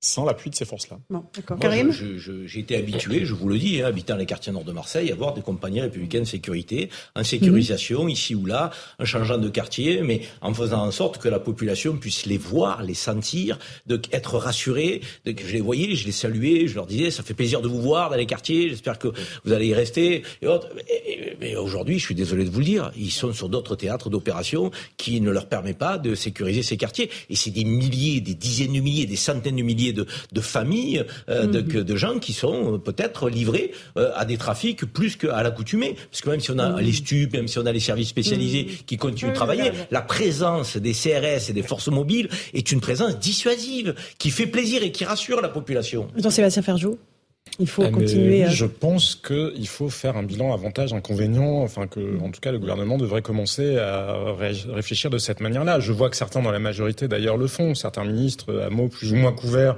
commencent à dire que euh, ça commence, euh, enfin que voilà, les carottes sont cuites.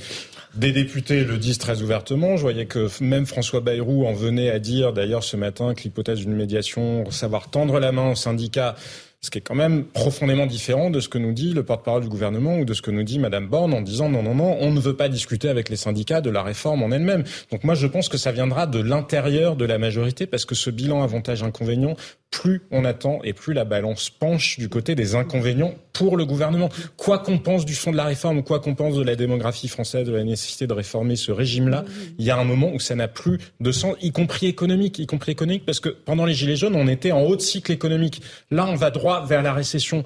Là, les contrats sont en train de s'essouffler dans beaucoup euh, de secteurs de l'économie française. Donc, à quel, ça n'a plus de sens de mettre le pays à feu et à sang, et encore moins quand vous avez un trouble systémique qui s'installe. On en parlait tout à l'heure, vous faisiez référence à ce, que, ce sur quoi alertait Henri Guénaud. Mais oui, nous en sommes là, regardez. Et il y a des choses, quand vous faites sortir la pâte du tube à dentifrice, vous ne la faites plus rentrer. Les débats sur la nature du capitalisme, de nos institutions, la démocratie, euh, bref, tout ce qu'on entend à l'heure actuelle, je ne suis pas certain que le gouvernement ait la légitimité ni la puissance politique suffisante pour y faire face. Ouais, euh, Je suis même assez certain de l'inverse. Un tout petit mot là-dessus?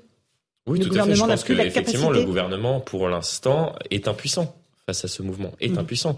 Euh, on tente de trouver une parade comme celle qui a été euh, trouvée lors de la crise des Gilets jaunes. Certes, c'était une euh, vaste opération euh, de communication, mais le grand débat national qui a été organisé, qui n'a pas permis Et vraiment de donner la, parole à l'ensemble de la population française, mais reste que, que voilà, ça a été une réponse qui a été apportée à un moment donné par l'exécutif, qui a permis dans une certaine mesure d'apaiser les choses et euh, euh, de conduire à l'essoufflement progressif du mouvement des Gilets jaunes. Là, aujourd'hui, le gouvernement est impuissant. On cherche une idée lumineuse euh, dans l'entourage du président de la République. On ne la trouve pas. Il paraît que tous les ministres sont censés donner des idées lumineuses, Lumineuses. comme vous le dites au président. Allez, on fait une petite pause de temps. Tu rappelles les titres de l'actualité. Il est 18h30 et c'est Adrien Spiteri qui est là.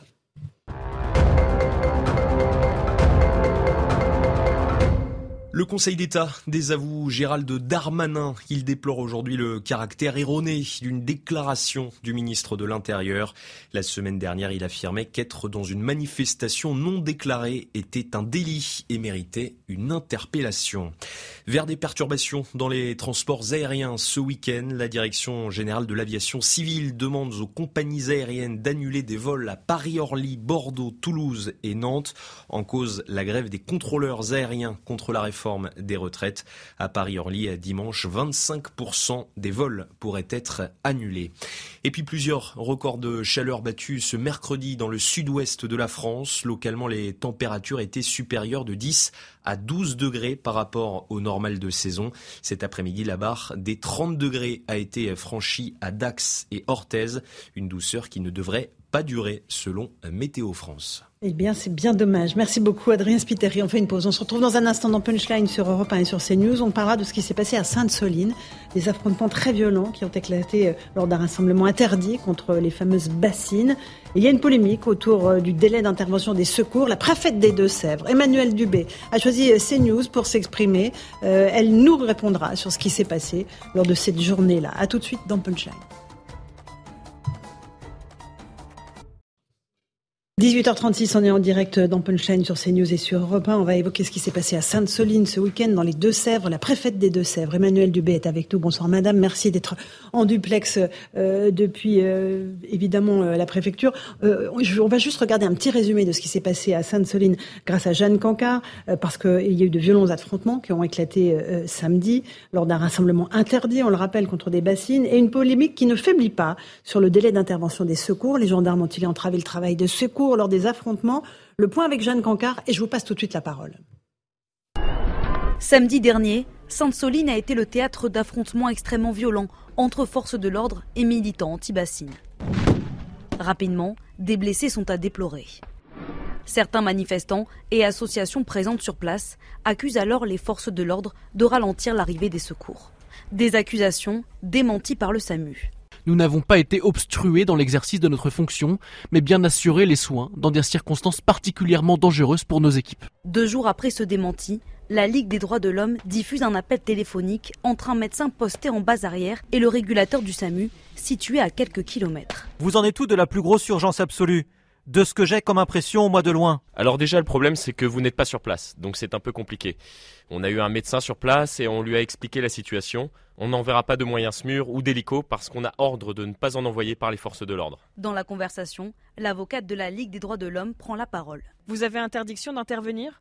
Vous confirmez que vous avez interdiction d'intervenir? On n'a pas l'autorisation d'envoyer les secours sur place parce que c'est considéré comme étant dangereux sur place. De son côté, la préfète des Deux-Sèvres confirme que les conditions de sécurité n'étaient pas réunies pour permettre l'intervention des secours. Ce n'est que pour éviter que le SAMU ou les pompiers ne soient pris à partie ou victimes collatérales des affrontements violents que cette consigne a pu être passée, dans un contexte où les groupes violents se déplaçaient très rapidement.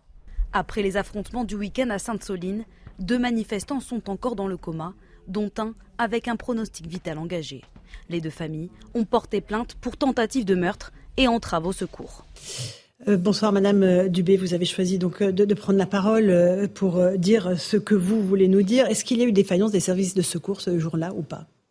Bonsoir Madame. Je souhaite tout d'abord, et c'est important, avoir une pensée pour tous les blessés qui ont aujourd'hui encore un pronostic vital engagé, une pensée pour tous ceux qui ont été blessés, même s'ils ne sont pas dans une situation aussi grave, et pour l'ensemble de leurs proches. Mhm. Pour répondre à la question que vous posez, euh, et qui est celle de l'acheminement des secours au plus près des blessés, je voudrais euh, d'abord dire que tout a été fait pour venir en secours aux personnes qui étaient blessées. Et je suis choquée, je trouve euh, que c'est insupportable pour l'engagement de l'ensemble des services de secours mobilisés que de prétendre que l'arrivée des secours aurait été bloquée sciemment. En aucun cas, il n'y a eu d'entrave à l'arrivée des secours pour sciemment minimiser euh, la possibilité pour les blessés euh, d'être secourus. Ce n'est absolument pas ce qui s'est passé. Vous avez vous-même supervisé l'ensemble des opérations. Est-ce qu'à un moment, vous avez pris des décisions de ce genre en disant attention, là, la situation est trop tendue, on attend un peu euh, C'est vous qui avez dirigé toutes ces opérations? L'ensemble des opérations est sous mon autorité, comme c'est toujours le cas quand on est préfet de département et qu'on est en situation d'assurer le maintien de l'ordre ou de mettre en place un dispositif important de secours. C'était bien sous mon autorité. Ce que je peux dire, c'est que ce qui a guidé toujours euh, l'ensemble du dispositif, c'est de porter secours. Ça a été notre priorité et c'est la priorité la plus importante, c'était de secourir. Mais pour secourir, il y a une règle de base simple.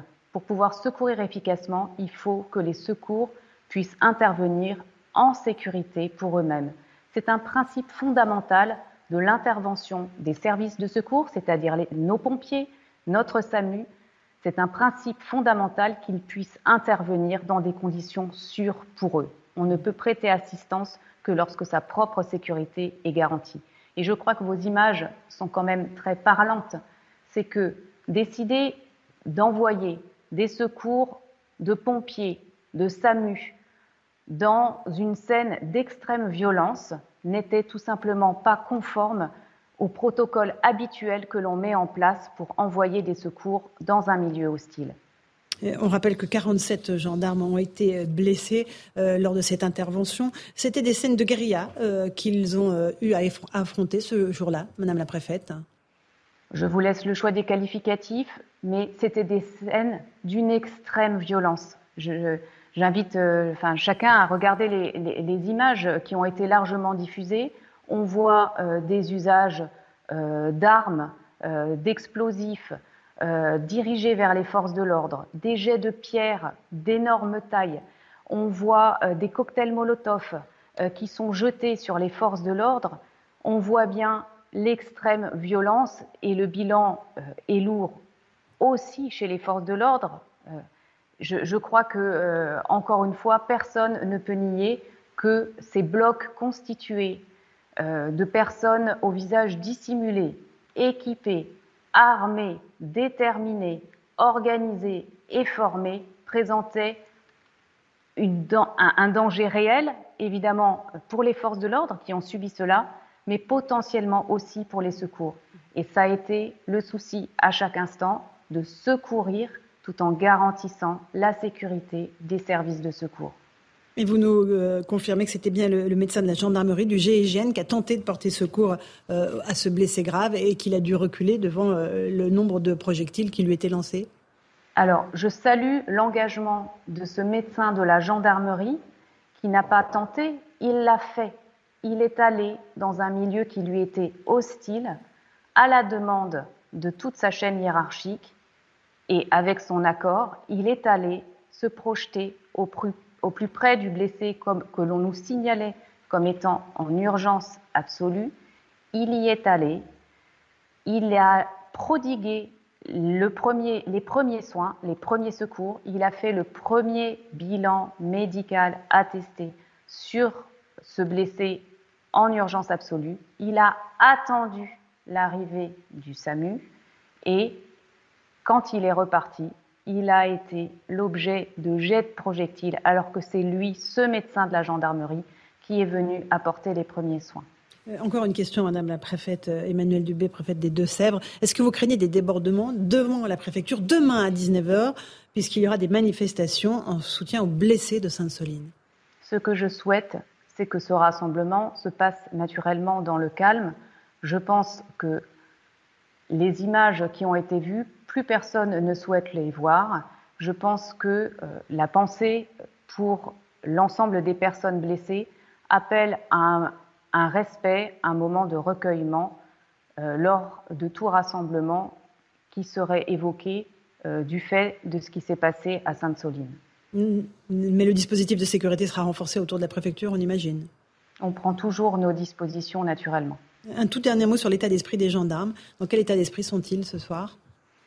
Les gendarmes ont vécu des moments très difficiles, vous vous en doutez bien, parce que eux euh, ont, vu l'ensemble de ces projectiles arriver sur eux et ils sont intervenus avec professionnalisme, avec rigueur, dans un contexte de violence inédit dans ce département des Deux-Sèvres.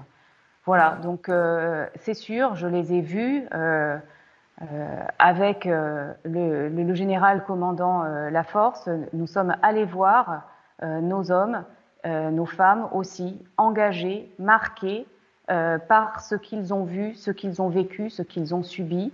Et ils ont malgré tout fait leur travail avec beaucoup de rigueur et de professionnalisme.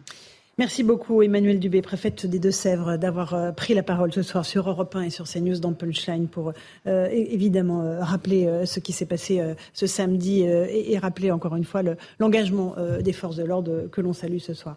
un discours de responsabilité que l'on vient d'entendre, Karim Zerebi, avec voilà des faits, pour le coup des faits, pas des affabulations, des faits qui ont été énoncés par Madame la préfète. Oui, on sent Emmanuel Dubé, la préfète des Deux-Sèvres, très touché quand même très marquée par ce qui se passe. Euh, et elle a beaucoup d'émotions. elle, elle, nous a livré des, des éléments factuels. Elle, est, elle est en, en, je veux dire, en défense des forces de l'ordre, et c'est normal parce que euh, c'est la représentante de l'État et de la République dans les Deux-Sèvres. Elle a une pensée pour les euh, blessés euh, et quels que soient les blessés. Je, je trouve que c'est un discours de responsabilité. C'est une femme qui est aujourd'hui marquée par les événements, par la violence des événements. On sent que c'est pas c'est pas anodin, quoi. Je veux dire, mm. vivre ce, en tant que préfet représentant de l'État, il y a des décisions à prendre, il y a, il y a, mm. il y a à faire face, comme elle l'a fait de, de, devant vous, là, à répondre aux questions des questions parfois difficiles, embarrassantes. Euh, je trouve que très franchement, elle est, digne de représenter l'État républicain dans son département. Et on espère que ça va se calmer, que ça va s'apaiser, parce qu'il y a un moment chaud devant la préfecture. Là, vous mhm. l'avez eh souligné à la fin. Demain à 19h. effectivement. Et je pense que certains viendront, euh, non pas pour se recueillir, comme l'a souhaité la préfète, mhm. mais peut-être encore pour en. Hein. Yann Bastia, vous êtes policier. Vous saluez le discours de Madame la préfète? Tout en responsabilité. Et puis en, sur, du factuel. Hein. Mhm. Elle, établit les faits. De toute façon, des enquêtes, des enquêtes sont en cours, euh, aussi bien, je suppose, côté gendarmerie sur euh, l'inspection générale mhm. que sur, euh, sur l'enquête pénale. Des plaintes sont déposées, j'ai vu sur vos bandeaux, par la famille des victimes mhm. qui sont hospitalisées. Donc tout est, tout est bordé. On est, on est dans un état de droit. Donc euh, elle, elle, elle vient faire respecter l'ordre républicain. Elle explique ce qui s'est passé et puis la, pensée pour tout le monde. J'espère que demain, j'aimerais bien que demain, ben, certains, euh, certains viennent euh, aussi manifester pour. pour les 47 blessés Exactement. Des gendarmes pour, soutenir nos on forces de l'ordre. les banderoles hmm. J'y crois pas trop. Quoi. je dis, et finalement, on, on serait peut-être en face de nouveaux affrontements dans les rues de, dans les rues de New York. Ça serait peut-être pas une bonne idée. Mais j'espère que, hmm. comme elle l'a rappelé, que, que, que, les Français euh, portent une attention toute particulière aux, forces de l'ordre qui, qui, qui, paient, comme je l'ai dit tout à l'heure, un, lourd tribut depuis le début de ce mouvement euh, et là, en marge à Sainte-Soline. Geoffroy Lejeune, sur euh, ce qui s'est passé à Sainte-Soline, les explications de Madame la Préfète. Moi, je vous avoue que je suis scandalisé vraiment. Quoi. En fait, on a, on a vécu bah, depuis euh, de, depuis, depuis les événements, on a vu les images, on a vu l'extrême violence à laquelle en fait on n'est pas habitué. D'ailleurs, c'est normal qu'on ne soit pas habitué. Et on a euh, l'extrême gauche politique, médiatique, qui nous a inventé une, une fake news, comme on dit aujourd'hui, en nous expliquant que euh, sur sur place, les, les secours auraient été empêchés d'intervenir par par la gendarmerie. information qui est démentie par tous les acteurs concernés. Par le, SAMU y compris. Hein. La préfète évidemment. Le SAMU dit nous n'avons pas été obstrués dans l'exercice de notre fonction. C'est pire que ça c'est que non seulement, euh, c'est ce qu'elle vient d'expliquer, ils n'ont pas été, ils n'ont pas empêché d'intervenir, mais en plus de ça, il y a le médecin du GIGN qui est allé sur le terrain. Il faut imaginer ce qui s'est passé euh, pour euh, pour secourir quelqu'un qui était qui était en urgence. en, comment dire en prenant des risques pour lui pour sa vie etc et qui a été qui a été caillassé enfin qui a reçu des projectiles après l'intervention donc c'est-à-dire qu'en fait, il faut imaginer, on a, comme on a des scènes de guérilla, disons les choses, euh, on a euh, des belligérants, on a d'un côté les forces de l'ordre qui n'attaquent personne, elles se défendent, elles défendent le site, elles empêchent l'installation d'une ZAD, de l'autre des gens qui ne font qu'attaquer. Euh, ces gens-là, parmi eux, il y a des blessés, c'est plutôt rassurant qu'il y ait des blessés parmi eux, plus que parmi les gendarmes, parce que c'est quand même moins leur métier de faire la guerre. Le médecin vient secourir l'un d'entre eux et il se fait, euh, il se fait caillasser après l'avoir fait. Je rappelle juste qu'en fait, euh, quand on fait la guerre, la vraie guerre, hein, pas pas ça, il y a un droit de la guerre en réalité qui fait que quand quelqu'un porte un, un, signe distinctif médecin, on lui tire pas dessus, on l'attaque pas évidemment, et c'est un droit de la guerre qui a été tout qui a été respecté depuis que ce droit existe, y compris par les Allemands pendant la Seconde Guerre mondiale, malgré les atrocités dont ils étaient capables. C'est quelque chose qui a toujours fait l'unanimité entre des pays belligérants. Et quand on respecte pas ce droit de la guerre, on fait ce qu'on appelle des crimes de guerre. Ces gens-là donc qui font la guérilla sont, se rendent coupables de crimes de guérilla. Il faut comprendre ce que c'est et et, ils ont l'outrecuidance d'inventer des fake news pour euh, porter la, jeter la responsabilité sur les forces de l'ordre. Mais c'est scandaleux. Moi, je, je, trouve ça scandaleux. Jean-Sébastien Ferjou, Atlantico. Ah, je suis absolument d'accord. Moi, je trouve qu'il y a une responsabilité politique accablante. Jean-Luc Mélenchon, pendant toute la journée de samedi, n'a cessé de tweeter en pointant les violences policière et en s'abstenant euh, de considérer les violences qu'il y avait en face. Déjà, l'expression est éminemment contestable en soi, mais alors c'est encore plus contestable quand vous faites abstraction de toutes les scènes qu'on a eues sous les yeux, que rappelait encore la préfète euh, des Deux-Sèvres à l'instant. Et oui, il y a une complaisance infinie, mais je pense qu'il faut demander, il doit y avoir une responsabilité politique dans une démocratie. Quand Madame Tondelier, Marine Tondelier, euh, la patronne d'Europe Écologie Les Verts, Écologie Les Verts, quand Jean-Luc Mélenchon, quand un certain nombre de députés, Clémence Guette, Thomas Porte, vous les avez cités, voilà, en sont à justement diluer le réel, parce que c'est de ça dont il s'agit. Ils ne sont ni dans le champ républicain, ni dans le camp de la démocratie, parce qu'encore une fois, comme je vous le disais tout à l'heure, on peut avoir des adversaires dans une démocratie, on ne doit pas avoir d'ennemis. Et par ailleurs, pour qu'une démocratie fonctionne, il faut la capacité à se mettre d'accord sur les faits. Là, ils sont en train de nier les faits, parce que la préfète des Deux-Sèvres, là où elle était la plus impressionnante, ça n'était pas par sa fonction en tant que telle, je veux dire, évidemment qu'elle représente l'État et donc elle va défendre les forces de l'ordre, c'est parce que les faits défendre les forces de l'ordre. Et quand on est dans la dilution des faits, mais vraiment, je vous dis, dans une démocratie, c'est grave. On a instauré un cordon sanitaire pendant des années vis-à-vis de forces politiques qui étaient, euh, qui avaient des origines effectivement incontestablement en dehors du camp républicain.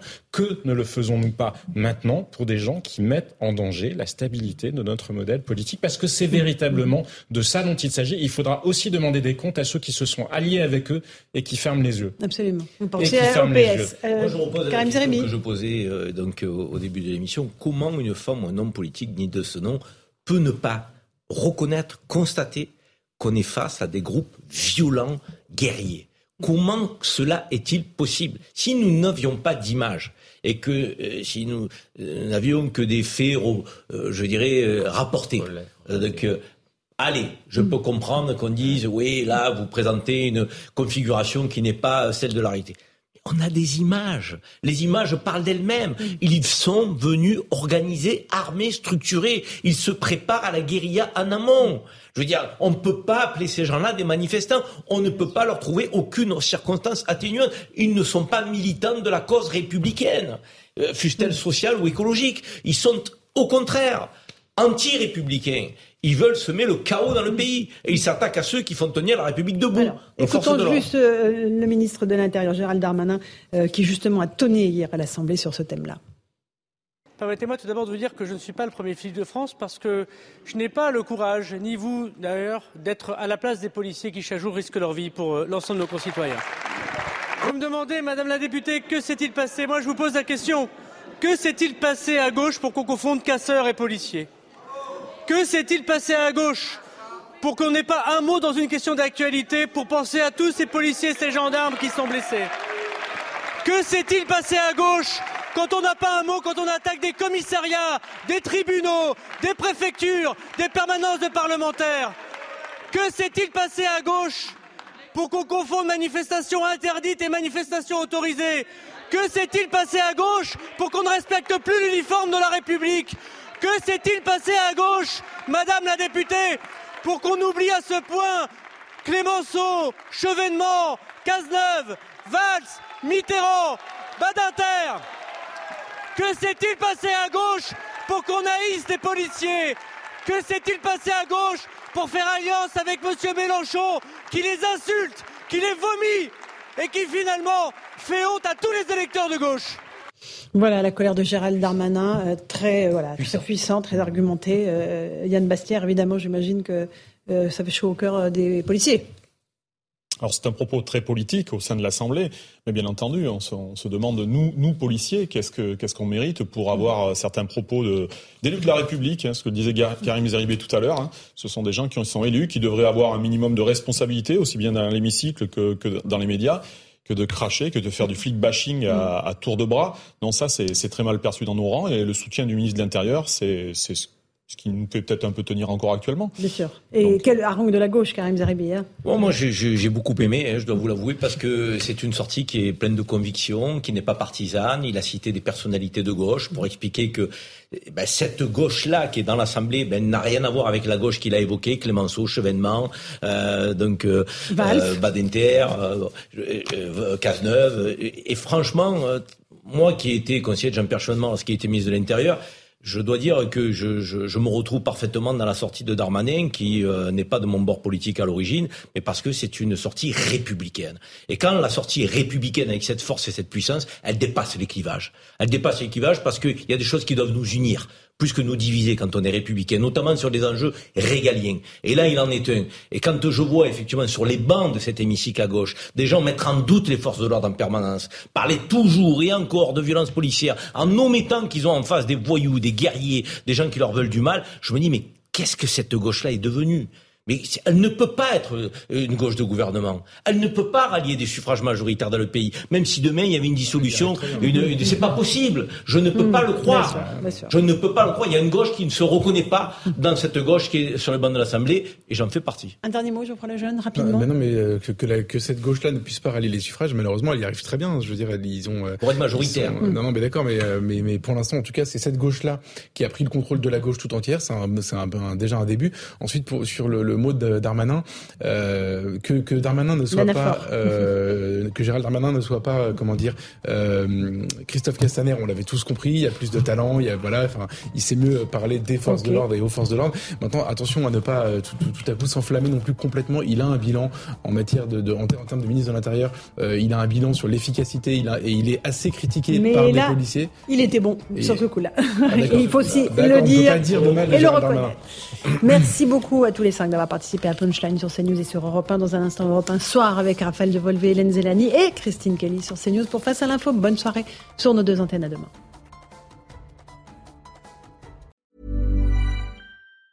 Planning for your next trip? Elevate your travel style with Quince. Quince has all the jet setting essentials you'll want for your next getaway, like European linen, premium luggage options, buttery soft Italian leather bags, and so much more. And it's all priced at 50 to 80% less than similar brands. Plus, Quince only works with factories that use safe and ethical manufacturing practices. Pack your bags with high-quality essentials you'll be wearing for vacations to come with Quince. Go to quince.com slash trip for free shipping and 365-day returns.